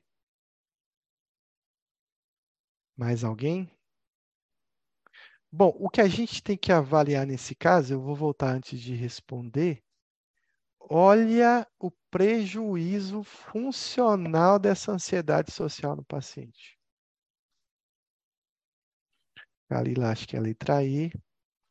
Olha, é um paciente de 22 anos que não tem amigos, que não sai, que parentes dele, ele não consegue interagir, ele foge, né? E é um paciente que parou de estudar, parou de estudar, parou de ir para a escola, né, que não consegue fazer mais nada, vive recluso em casa por esse medo de contato social. Sim, é uma ansiedade social? É, mas pela gravidade desse quadro, pelo prejuízo funcional, isso recebe um outro nome, chamado transtorno de personalidade esquiva ou evitativa. Parece ansiedade social, mas é muito mais grave está né, tá muito mais tempo na convivência desse paciente. Então, esse seria o nome, vai ser um dos temas do nosso, nossa aula de transtorno de personalidade. Parece ansiedade social, mas é a personalidade esquiva, que praticamente é uma ansiedade social muito, muito, muito grave. Tá? Mas segundo o DSM, um pode ser comorbidade do outro. Nunca entendi isso, como é que alguém com personalidade evitativa tivesse ansiedade social, porque, na verdade, um incorpora o outro, digamos assim. Vamos para outro. Paciente de 17 anos passa o tempo no quarto jogando, criando programas e assistindo série.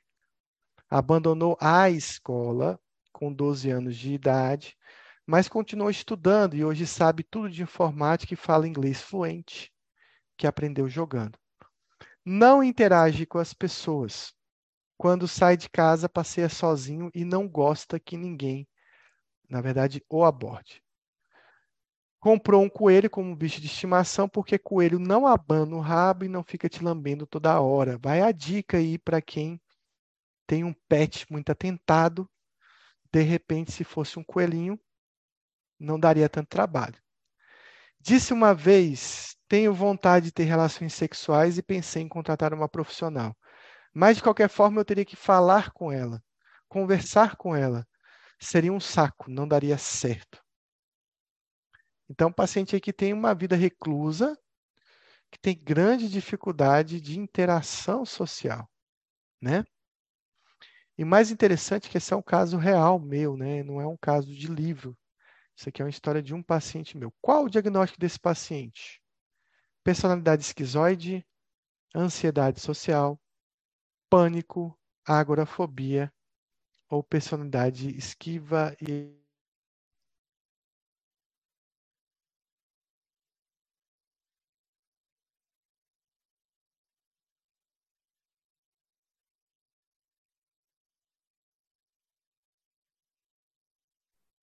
Então, o que diferencia esse paciente dos casos anteriores é que ele que não quer o contato social. E está aqui bem nessa fala dele, que foi uma fala real mesmo, né? Que ele tinha vontade de, de perder a virgindade, mas só dele pensar que a outra pessoa pudesse conversar com ele, já trazia um mal-estar, porque ele não ia ter saco para ficar batendo papo com uma pessoa. Então, isso é uma coisa voluntária dele, ele que não quer contato e interação social. Então, ele é o paciente com personalidade esquizoide, que ele tem um problema na interação social porque ele não quer, não deseja o contato social. O paciente com ansiedade social evita, mas ele gostaria de ter contato social. O esquizoide não gosta de gente, nem de cachorro. Ele gosta de coelho, sei lá, de um passarinho na gaiola, alguma coisa que não tenha tanta interação com ele. Estudos relatam que algumas crianças têm um traço caracterizado por um padrão na ansiedade social de inibição comportamental, que pode ser um traço que foi aprendido com os pais, como era o caso de Nadine, que ela vê que, ou pode ser genético, mas é comum que a ansiedade social também se conecte a pais que têm um transtorno do pânico. Também ninguém sabe por quê, talvez por uma correlação genética entre os transtornos de ansiedade. Também existe uma característica de desses grupos pertencerem a pessoas que, que tiveram pais que foram menos carinhosos, mais rejeitadores, ou, ao contrário, ao extremo, eles podem ter tido pais superprotetores. Também interpretações psicanalíticas, etc., mas isso é observado na ansiedade social. A gente vai abrir então aqui para a etiologia da fobia social.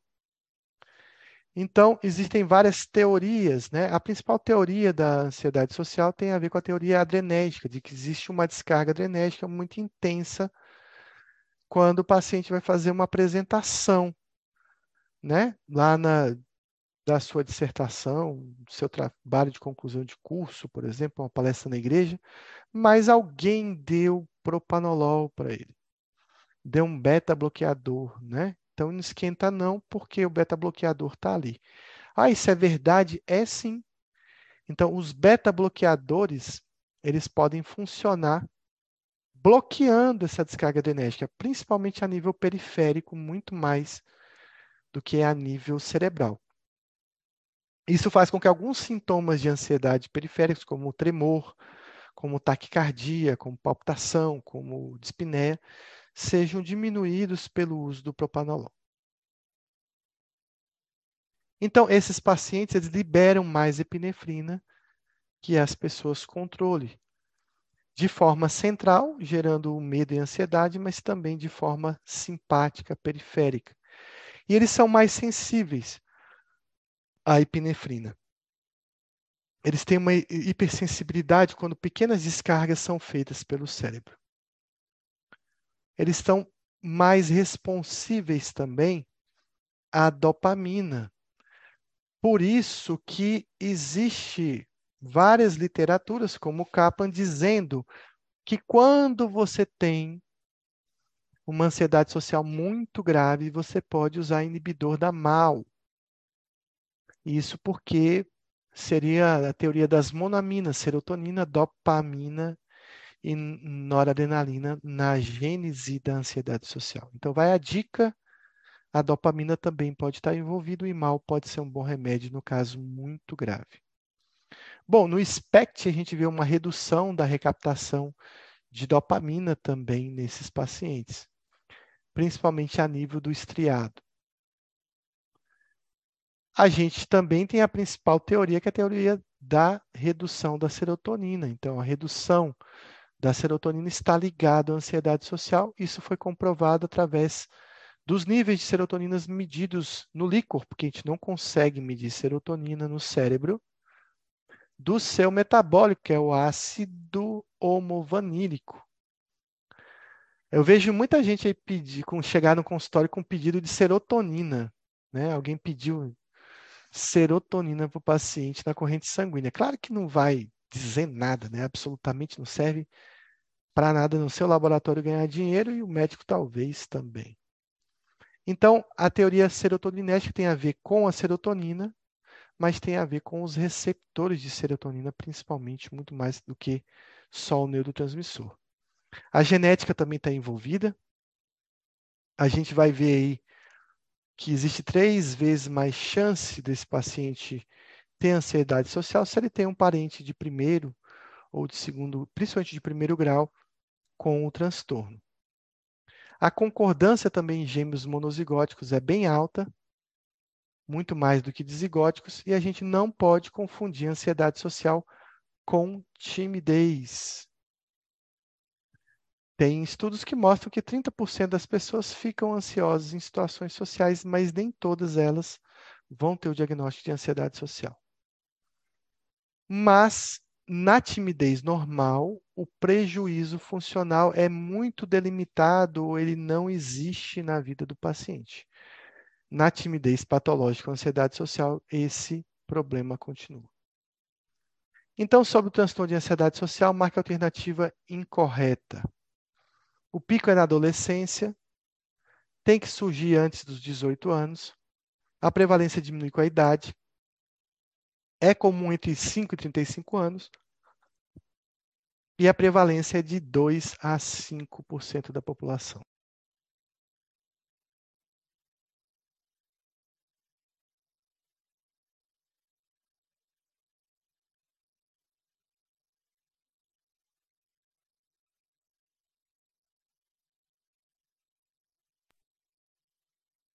Muito bem, a única coisa, né, que tem que surgir antes dos 18 anos é uma deficiência intelectual, né, que a gente dá o diagnóstico antes dos 18 anos, transtorno de conduta também. Não existe uma idade para iniciar a ansiedade social. Então, a resposta incorreta era a letra B. Realmente, o pico é na adolescência, a prevalência diminui com a idade, o pico é entre 5 e 35 anos, a prevalência varia de 3 a 13%, segundo o DSM. 5, esse 2 a 5 está aí dentro desse contexto. Então, o início da fobia social geralmente precede os outros transtornos de ansiedade, exceto a fobia específica e o transtorno de ansiedade de separação. Verdadeiro ou falso? O isolamento social crônico na fobia social pode resultar em depressão verdadeiro ou falso. Comorbidade com depressão é mais alta naqueles pacientes que desenvolveram ansiedade durante a adolescência. Luiz, da onde você tirou esse 9, Luiz?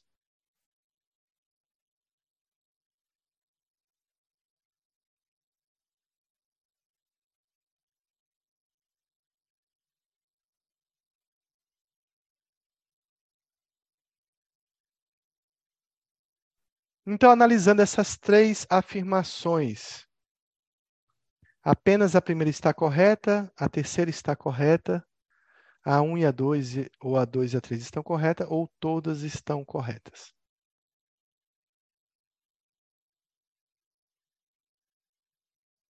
Esse 9 a 10 eu não me recordo, não. Não tem uma, uma idade para ansiedade social, não.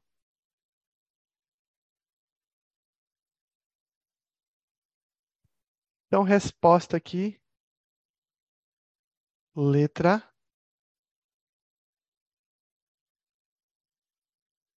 Eu vou dar a resposta. É a letra C. Apenas a 1 e a 2 estão corretas.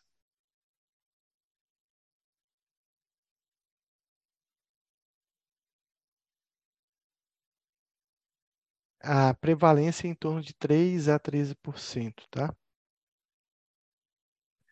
Bom, em relação à ansiedade social, usam drogas como automedicação para medos sociais?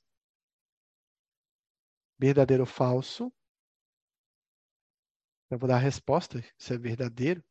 Casos graves é com, são com frequência comórbido com transtorno de personalidade dependente. Para mim, é falso, talvez evitativo. Frequentemente comórbido com transtorno bipolar. Geralmente é mais com depressão e com outros transtornos de ansiedade, mas pode ser comórbido com doença bipolar. A única coisa que me deixa em dúvida é a questão da palavra frequente. Então, Taba botou VFF. Eu também acho que concordo, eu marcaria isso numa prova. Essa é uma questão de prova. Então, a resposta é a 1 e a 3 estão corretas. Então, ele considerou esse frequente da doença bipolar como verdadeiro. Eu não acho que é tão frequente assim. Talvez depressão seja mais frequente do que doença bipolar. Mas a ABP sempre vai complicar nas suas provinhas. Sobre o transtorno de ansiedade social, marque a alternativa incorreta. Eu e Tabata erramos juntos. Beta-bloqueadores induzem crises de ansiedade. É comum nos filhos de pais com transtorno de pânico. Algumas crianças têm traço caracterizado por padrão de, de inibição comportamental. Pais de pessoas com transtornos têm, tiveram, foram pais mais, menos carinhosos mais rejeitadores e mais superprotetores, e a letra E, que eu não estou conseguindo ler, existe um, um, tipo circunscrito e o tipo generalizado. Essa ficou mais fácil, né? Então, assim, beta-bloqueador é tratamento de ansiedade generalizada, por isso que a letra A está incorreta. Sobre o transtorno de ansiedade social, podem liberar mais norepinefrina a nível central periférico, um terço de todas as pessoas se considera muito mais ansiosa do que as outras e tem o transtorno de ansiedade social, mais tímidas ou ansiosas. E mal pode ser mais eficaz que medicamentos tricíclicos no tratamento do transtorno de ansiedade generalizada. Um estudo demonstrou concentrações de ácido homovanílico bastante diminuídas na ansiedade social e aumenta durante certos estágios do desenvolvimento, como na adolescência. Qual dessas está em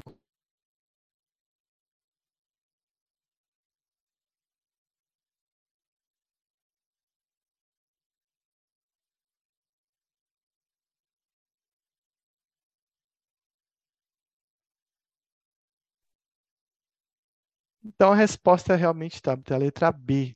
30% das pessoas se consideram ansiosas ou tímidas, mas nem todas elas vão ter o diagnóstico de ansiedade social. existe uma liberação maior de norepinefrina. O imal é utilizado em casos graves. O ácido homovanílico, que é um metabólito da serotonina, foi encontrado em níveis baixos no, no líquor. E claro que na adolescência, onde as interações sociais aumentam e a pressão social aumenta, essa ansiedade costuma ficar mais evidente. Lembrar da ansiedade social de desempenho, que tem a ver com a atividade de falar em público ou de executar alguma coisa em público relacionada à profissão. E tem a ver com músicos, com dançarinos, com artistas, com atletas, mas pode ser também relacionado a algum tipo de trabalho que o paciente execute na frente dos outros. Indivíduos com ansiedade social do tipo de desempenho, eles não temem outras situações sociais. Então, para o paciente que tem ansiedade de falar em público para um grande público, talvez não tenha medo de conversar num churrasco com pessoas conhecidas ou desconhecidas. Diagnóstico diferencial. A gente tem o diagnóstico diferencial principal com timidez, onde 30% das pessoas relatam timidez em situações sociais, mas aí lembrando que o prejuízo funcional não existe nesses casos. Temos que fazer diagnóstico com agorafobia, onde o paciente ele tem dificuldade de sair de casa, mas não é pelo motivo de uma interação social. Temos que fazer o diagnóstico com pânico também. Por que isso? Porque o paciente com ansiedade social pode ter ataques do pânico.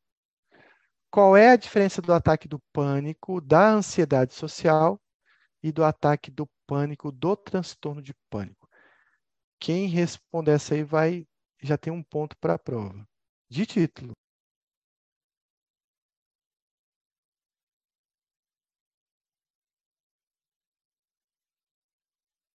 Qual a diferença do ataque de pânico do transtorno de pânico para o ataque de pânico da ansiedade social. Pronto. Tabata, você ganhou um ponto aí na prova de pânico. Muito bem. Kalila também. Mas eu posso resumir isso numa palavra que o DSM usa muito. Eu vou escrever essa palavra aqui no chat aqui, que é essa palavra, esperado.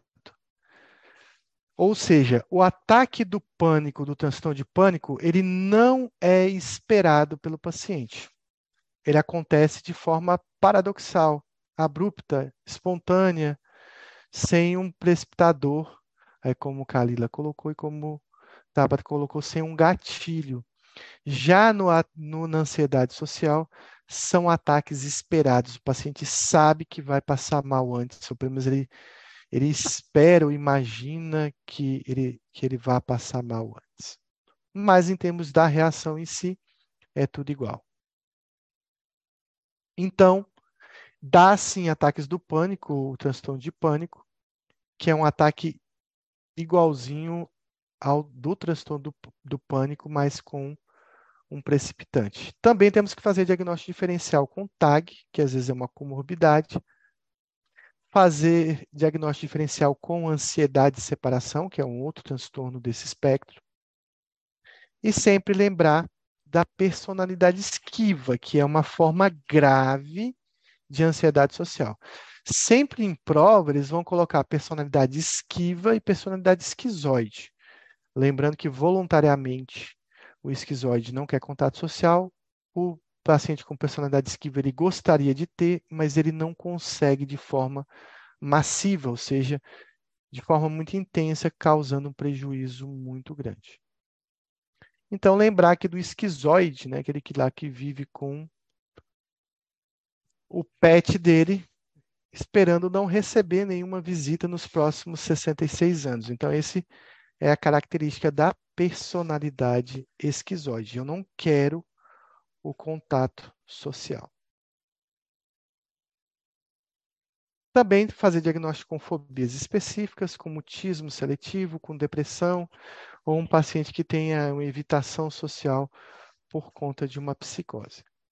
Então, vamos falar aqui de um caso clínico Senhora B era uma programadora de computadores de 29 anos que se apresentou para tratamento após ter sido oferecido uma promoção para um cargo de gerência em sua firma.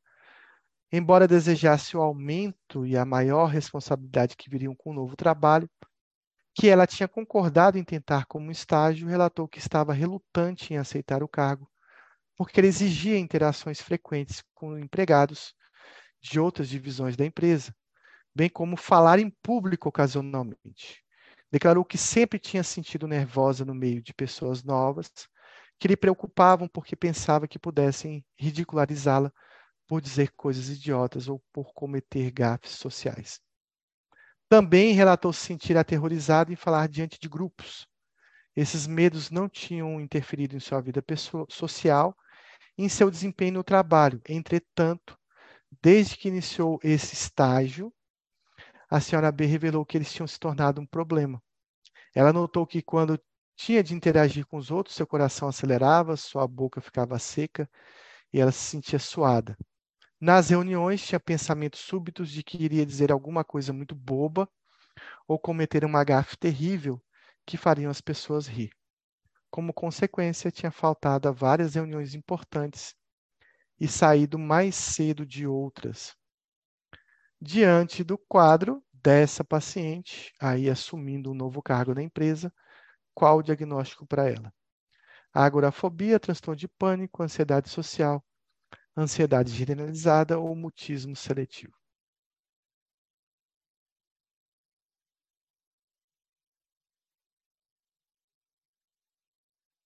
Tem uma pegadinha nessa questão, né? Eu não sei se vocês vão conseguir perceber e responder. E tem uma coisa interessante, que a gente sempre fala que tem pegadinha e ninguém responde. Mas alguém respondeu aqui agora.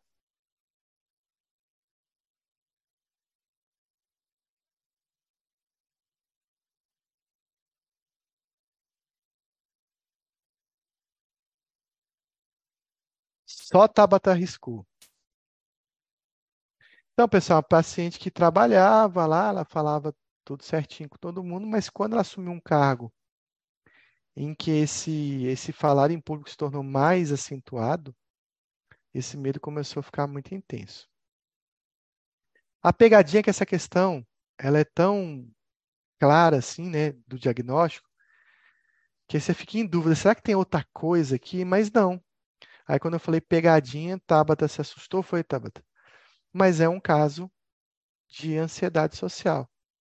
29 anos, foi para o tratamento, porque assumiu um cargo. ansiedade generalizada pode estar associada a uma mudança né, na profissão. Esse cargo exigia um desempenho maior. Né? Então, por isso, por esse desempenho maior, é que a ansiedade se tornou um volume muito maior. Ela não tinha problemas antes, mas quando a coisa complicou, trouxe tão, tanto prejuízo social para ela, funcional, é, profissional, que ela estava recusando esse novo cargo por essa interação ter se acentuado. Então agora a ansiedade está muito clara para ela. Antes ela estava adaptada a um certo grupo, a uma certa exigência, e agora que as exigências são maiores, mostrando que o desempenho é maior, a ansiedade se mostrou, inclusive com sintomas físicos aí, porque o medo, qual era o medo dela, o objeto do medo dela? Falar em público, falar com as pessoas da reunião. Então, ela começou a ter um comportamento de esquiva, quase teve ataques do pânico antes dessa reunião, faltava, evitava, né, medo da avaliação, medo do olhar do outro nessas reuniões, e um comportamento de evitação, recusando cargos, saindo das reuniões ou faltando reuniões. Então, o diagnóstico dessa paciente é o diagnóstico de ansiedade social. Homem de 35 anos procura um psiquiatra por sentir uma ansiedade devastadora devido a uma palestra que precisa fazer. Relata que recentemente foi promovido a uma posição em sua empresa que requer que fale diante de cerca de 100 pessoas. Diz que a primeira dessas palestras será em duas semanas e sua preocupação impede de dormir. Sabe que seu medo é desproporcional, mas não consegue controlar. controlar. Explica que sempre teve problemas para falar em público, pois teme fazer alguma burrice, ou de alguma maneira se colocar em uma situação constrangedora. No passado, evitava ao máximo falar em público só falava para grupos de menos de 10 pessoas. Como sabe que precisa fazer a apresentação em duas semanas, ou não poderá continuar no emprego, procurou um psiquiatra esperando encontrar uma solução para o problema. Diante desse caso, qual o diagnóstico do paciente?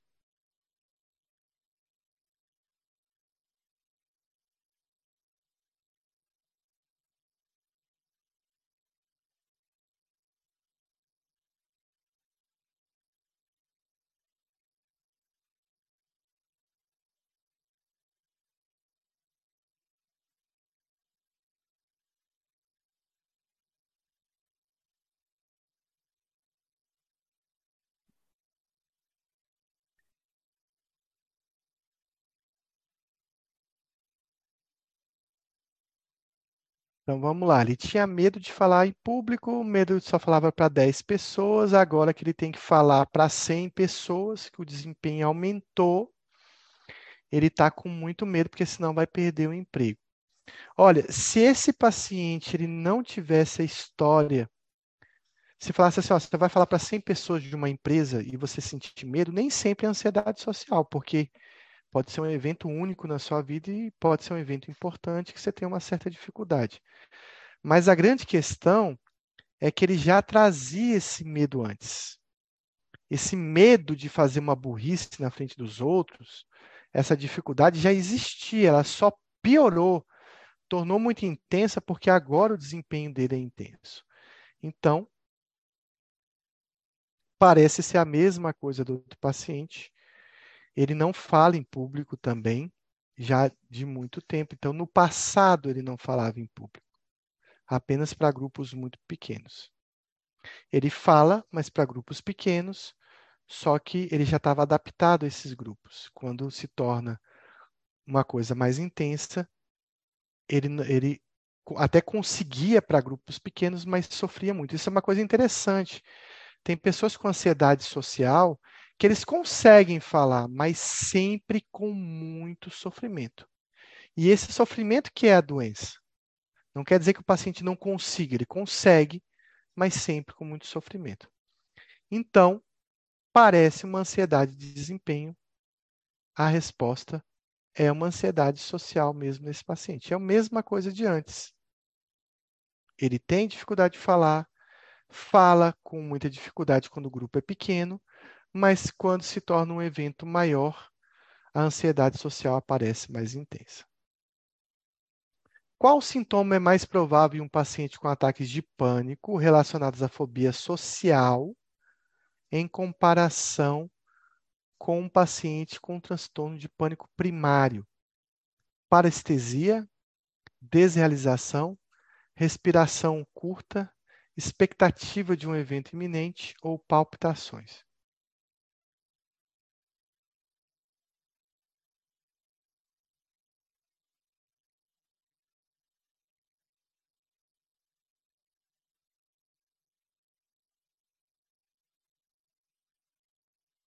Qual desses sintomas está presente na ansiedade social, mas não está tão presente assim no transtorno de pânico.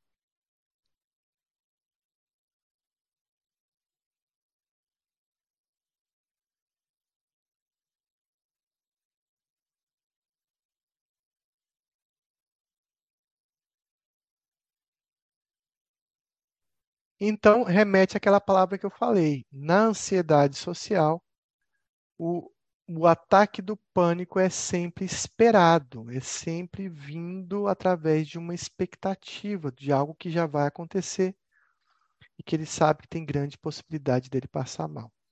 Então, é algo que ele sabe que vai ocorrer, é um ataque esperado. No pânico, o ataque é inesperado. O paciente não sabe quando vai ter o próximo. Tem algumas exceções, mas a gente vai falar na aula de pânico. Qual das seguintes opções é o tratamento mais indicado para fobia social? TCC, inibidores, eletroconvulsoterapia, psicanálise ou ácido valproico.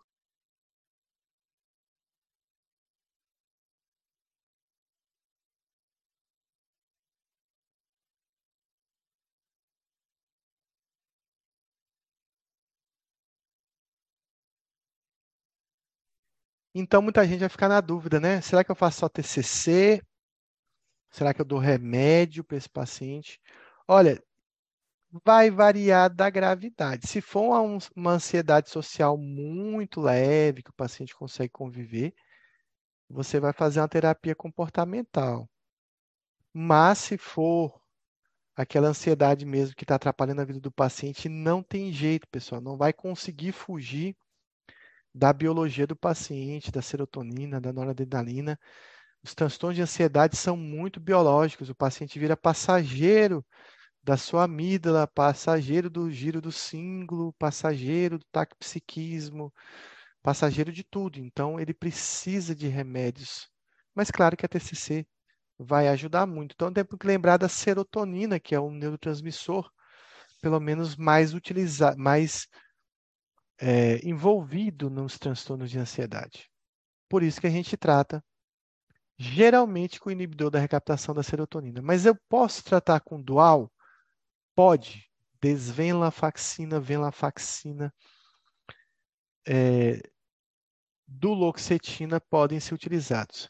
Ah, essa noradrenalina aí da, do dual pode atrapalhar? Tem literatura que sim, diz que sim, tem literatura que diz que não. Na minha prática, desvenlafaxina é ótimo para ansiedade social.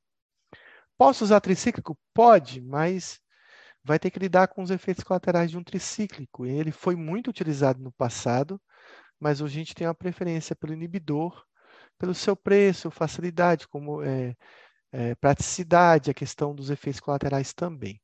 E lembrar que nos casos graves, a gente vai ficar passando tranilcipromina para todo mundo, mas o IMAL está indicado nos casos graves de fobia social. Então, o tratamento é igual de depressão? Sim. Inclusive, volta um paciente e fala, doutor, você passou o remédio errado. Está escrito na bula que fluoxetina é para depressão e eu tenho só ansiedade.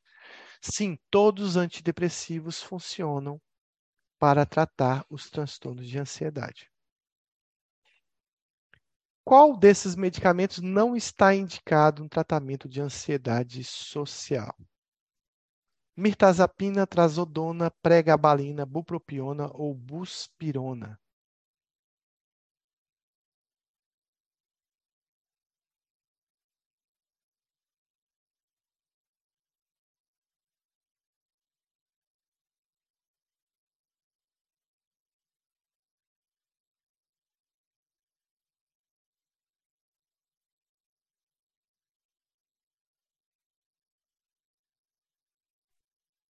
Qual desses vocês não usariam para um paciente com TAG, por exemplo? Mas é, é porque o tratamento de TAG e ansiedade social é a mesma coisa.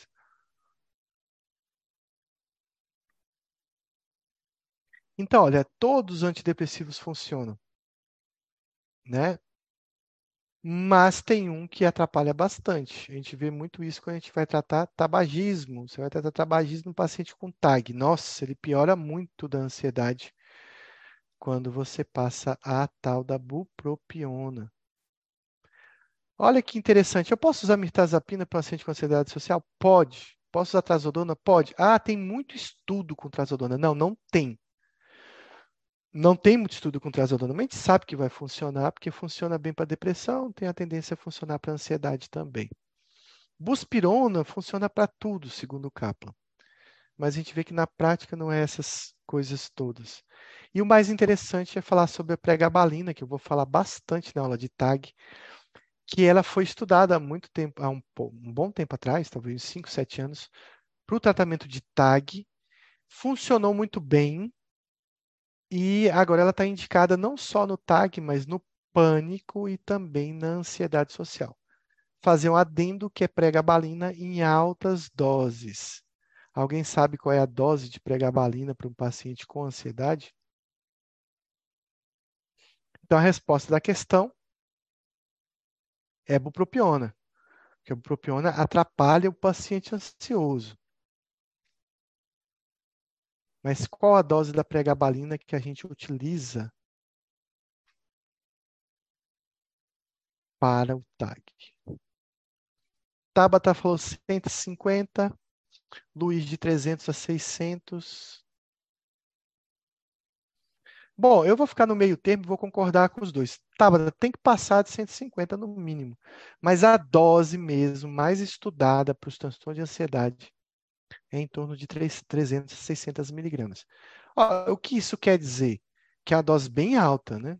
Porque você usa doses mais baixas de pregabalina para várias coisas. Isso quer dizer também que você vai demorar a chegar nessa dose. Porque não, não, você não consegue passar 150 miligramas de pregabalina para alguém. Ele vai te xingar, vai reclamar da sua prescrição. Você tem que começar de prescrições modestas para ir crescendo essa prescrição. E a gente começa com 50, 75 miligramas ao dia no máximo, sempre dividido em duas a três dosagens. Pregabalina é um remédio para dividir dosagem. Se você passar 150 de manhã, 150 à noite, uma dose alta, que dá 300, o paciente vai sentir tanta sedação e principalmente tontura que ele não vai suportar o efeito da pregabalina. Isso quer dizer também que se você está com um paciente agudamente ansioso, a pregabalina não vai ser muito boa porque você vai demorar a atingir essas doses.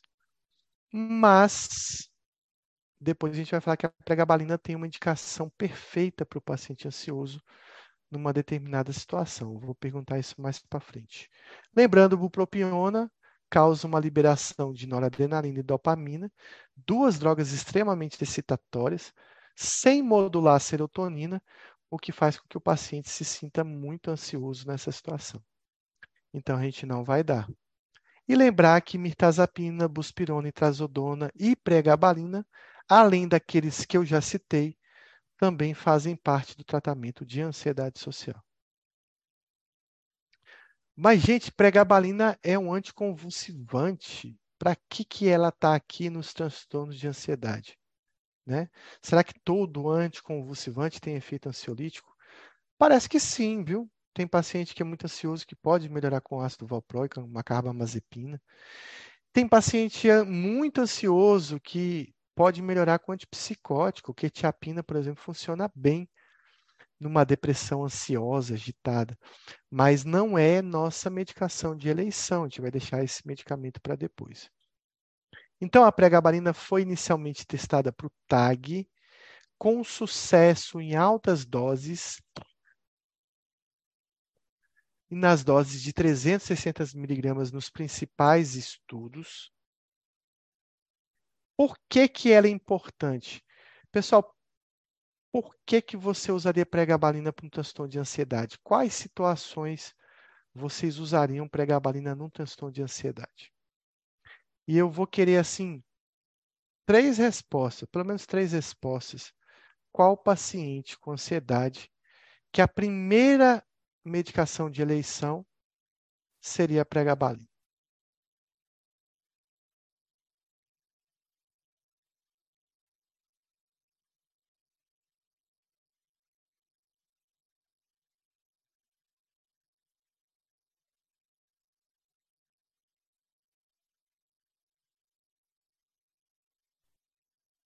Para quem que vocês usariam pregabalina, pessoal? Tem uma indicação perfeita para o paciente usar pregabalina.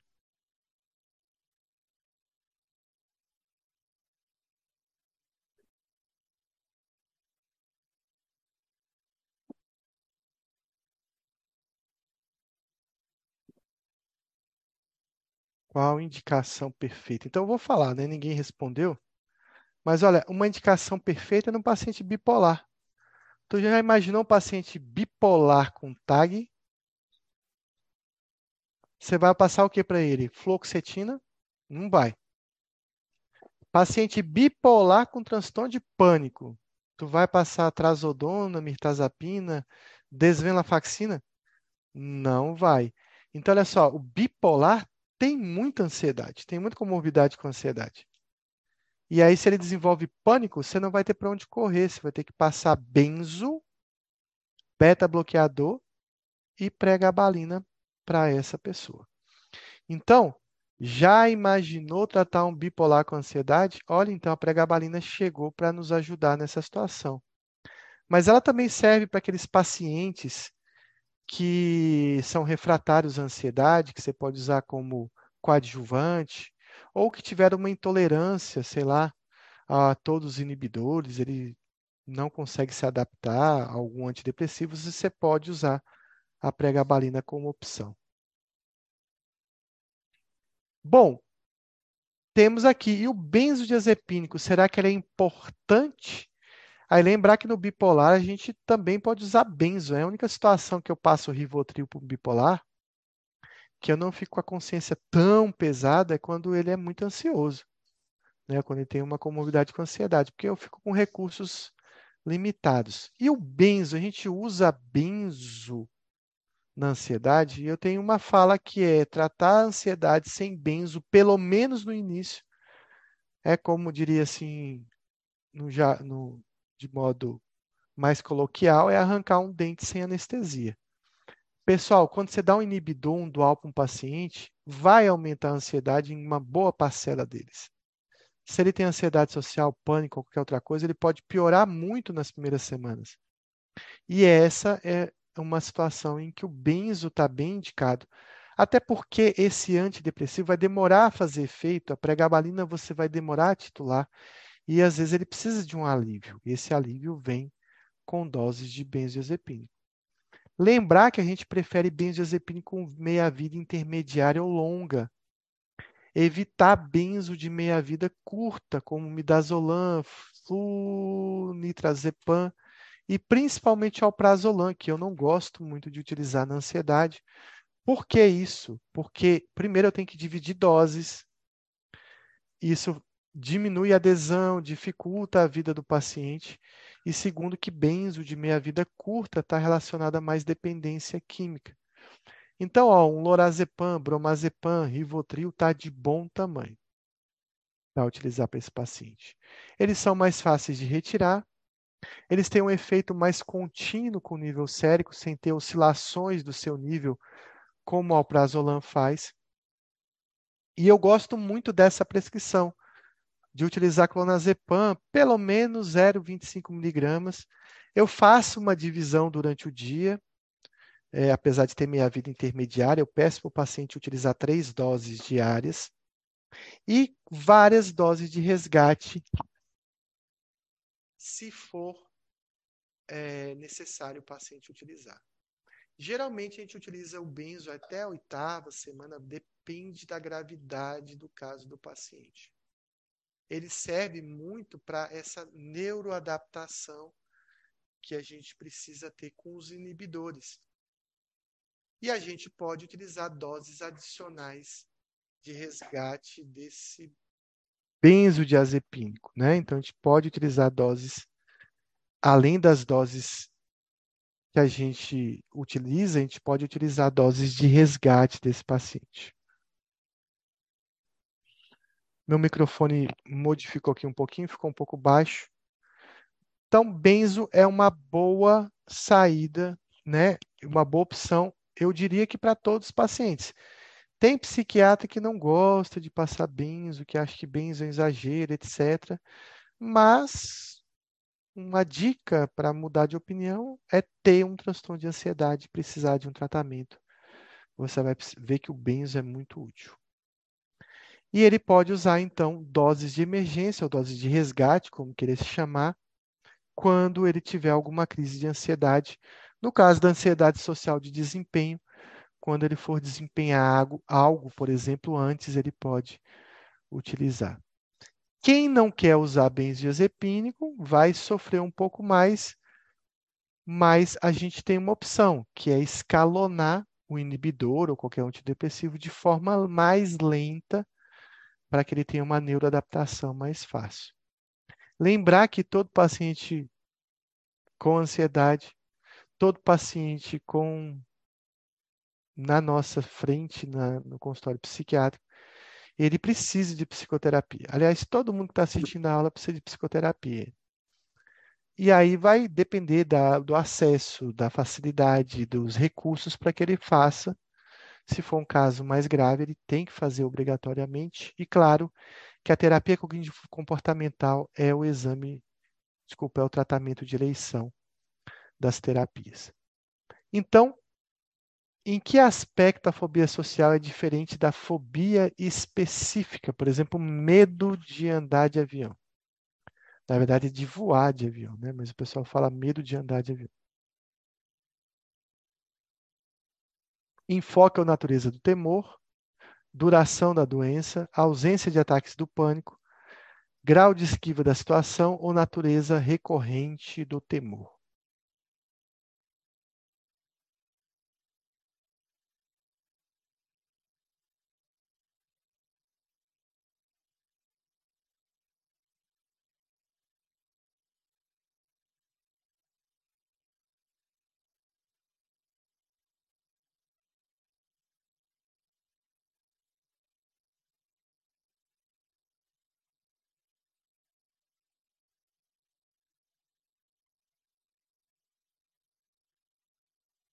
Então, a única diferença aí nas ansiedades é, na verdade, a natureza, né? o enfoque, né? aquilo que o paciente espera daquela situação.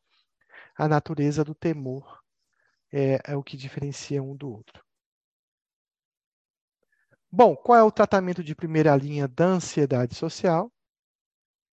Com certeza vocês vão falar que são os inibidores da recaptação da serotonina. São os mais estudados, os mais testados.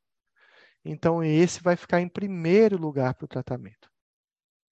Não que a gente não possa utilizar outros, mas na prática a gente acaba utilizando o inibidor.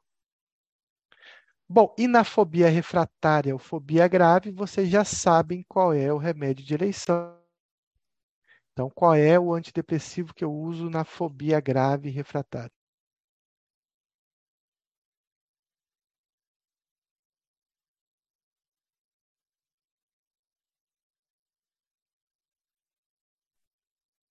Então, todo mundo sabe que nesse caso eu vou utilizar o famoso IMAL, feneuzina ou tranilcipromina, nomes comerciais aí, feneuzina, o Nardil, tranilcipromina, o Parnat. Então, o IMAL é utilizado nessas situações de refratariedade. O tricíclico também poderia ser utilizado também como uma opção. E na fobia de desempenho? Ó, oh, eu preciso falar em público, vou ter uma tese de, de doutorado para apresentar e eu acho que eu vou passar mal nessa situação. O que, que você faria para esse paciente? Então, o tratamento ele se dá com dois medicamentos básicos, né? Com beta-bloqueador, que pode ser o propanolol ou atenolol.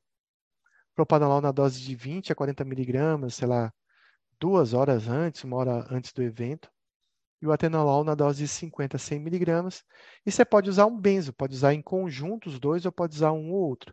Mas o importante de medicar esse paciente antes do evento é que ele teste em casa antes.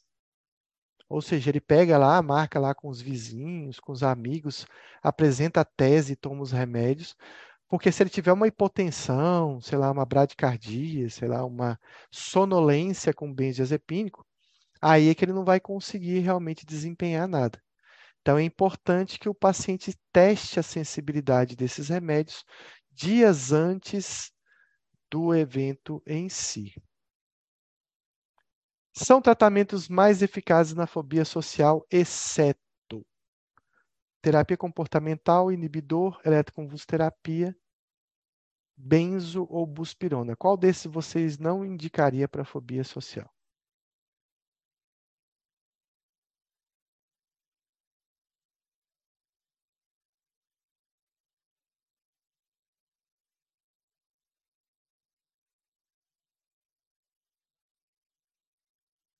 De forma geral, a ECT não funciona bem para transtornos de ansiedade, até porque é muito invasivo, né, digamos assim, agressivo para você tratar uma fobia social.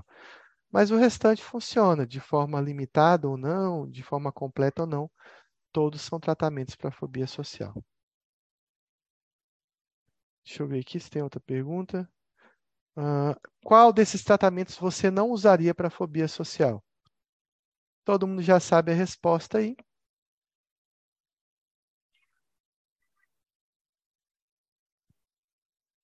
Bupropiona eu só utilizo para tabagismo, eu utilizo para depressão, eu principalmente depressão bipolar, depressão com anergia. Posso usar bupropiona para alguns transtornos aí relacionados, por exemplo, à obesidade, pode diminuir peso, mas bupropiona é bem limitado o seu uso. Então, resposta bupropiona. Então, lembrando que a bupropiona pode piorar a ansiedade do paciente. Todas as drogas mais ativadoras fazem isso. Lembrar assim, que um dual, uma fluoxetina, por exemplo, pode ser mais ativadora. Então, não que você vai evitar, mas que você vai entrar com doses menores ou que você vai é, deixar esse paciente protegido pelo benzodiazepínico para prescrever esse, esse medicamento.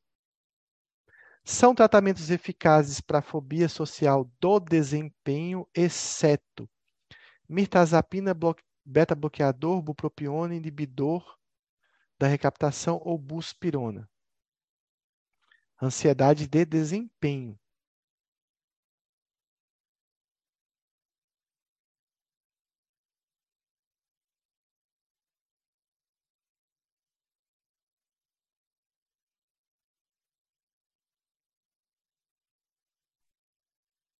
Aí entra de novo a bupropiona, só que uma dica também é se você passar mirtazapina antes do cara apresentar uma tese de doutorado bem uma hora antes, capaz dele dormir no meio da, da apresentação, né? Então, a mirtazapina vai ser utilizado muito tempo antes para preparar o paciente para essa situação.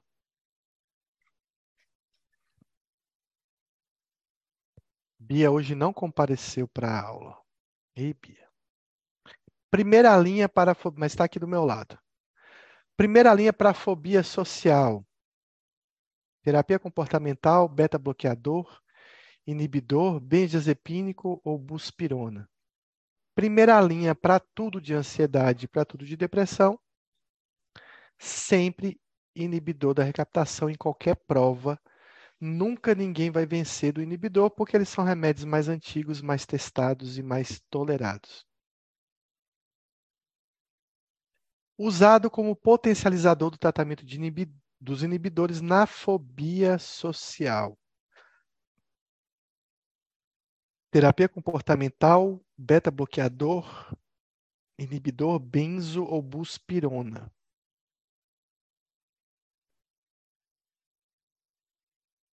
E eu estou falando de potencialização e não estou falando de tratamento adjuvante. Que é diferente. Adjuvante eu uso para ajudar, potencializador eu uso para potencializar um determinado remédio.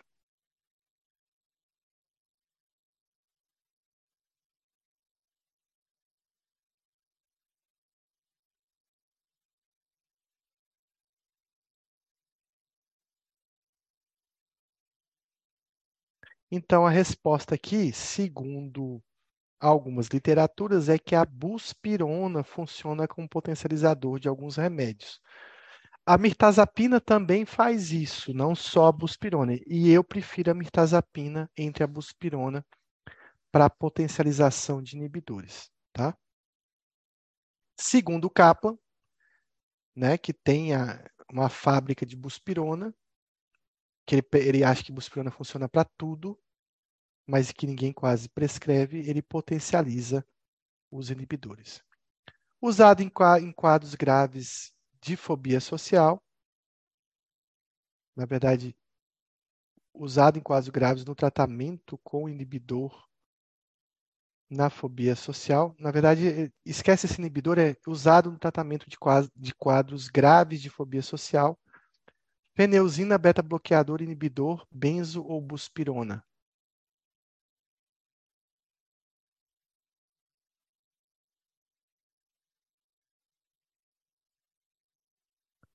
Então, só lembrar que a feneuzina aí é um imal, né? Então, ele é utilizado em casos graves de ansiedade social. Então, lembrar quem são os imaus, feneuzina, que é mais difícil de achar no Brasil, o Nardil, e a tranilcipromina, que é o Parnat, que é mais fácil de achar nas farmácias. Bom, vou parar por aqui, porque a gente vai começar um novo tema na próxima aula. São 22 e 25, muita gente continua aí até o final. Conseguiu responder muita coisa. A gente aprendeu basicamente tudo de ansiedade social. Não tem muita novidade de ansiedade social em termos de tratamentos novos. Eu andei no PubMed vendo se existia alguma medicação aí inventada recentemente, mas o tratamento continua sendo básico para a ansiedade social. Lembrando que a TCC é muito importante de combinar com esses medicamentos que a gente citou, com a fluvoxamina, com a paroxetina, com a sertralina, independente do inibidor que você utilize. Vou abrir para dúvidas, para comentários, quem quiser fazer.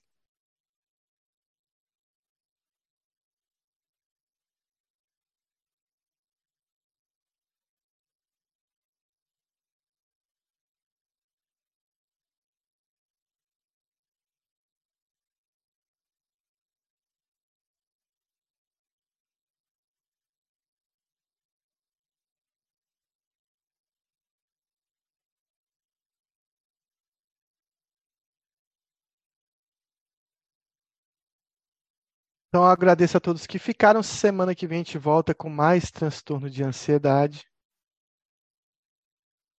Agradeço a todos. Tenham um bom, uma boa semana. Lembrando que semana que vem vai ter uma exceção na aula, mas eu informo lá no grupo. A gente vai fazer aula na segunda-feira, ok? Então, grato a todos.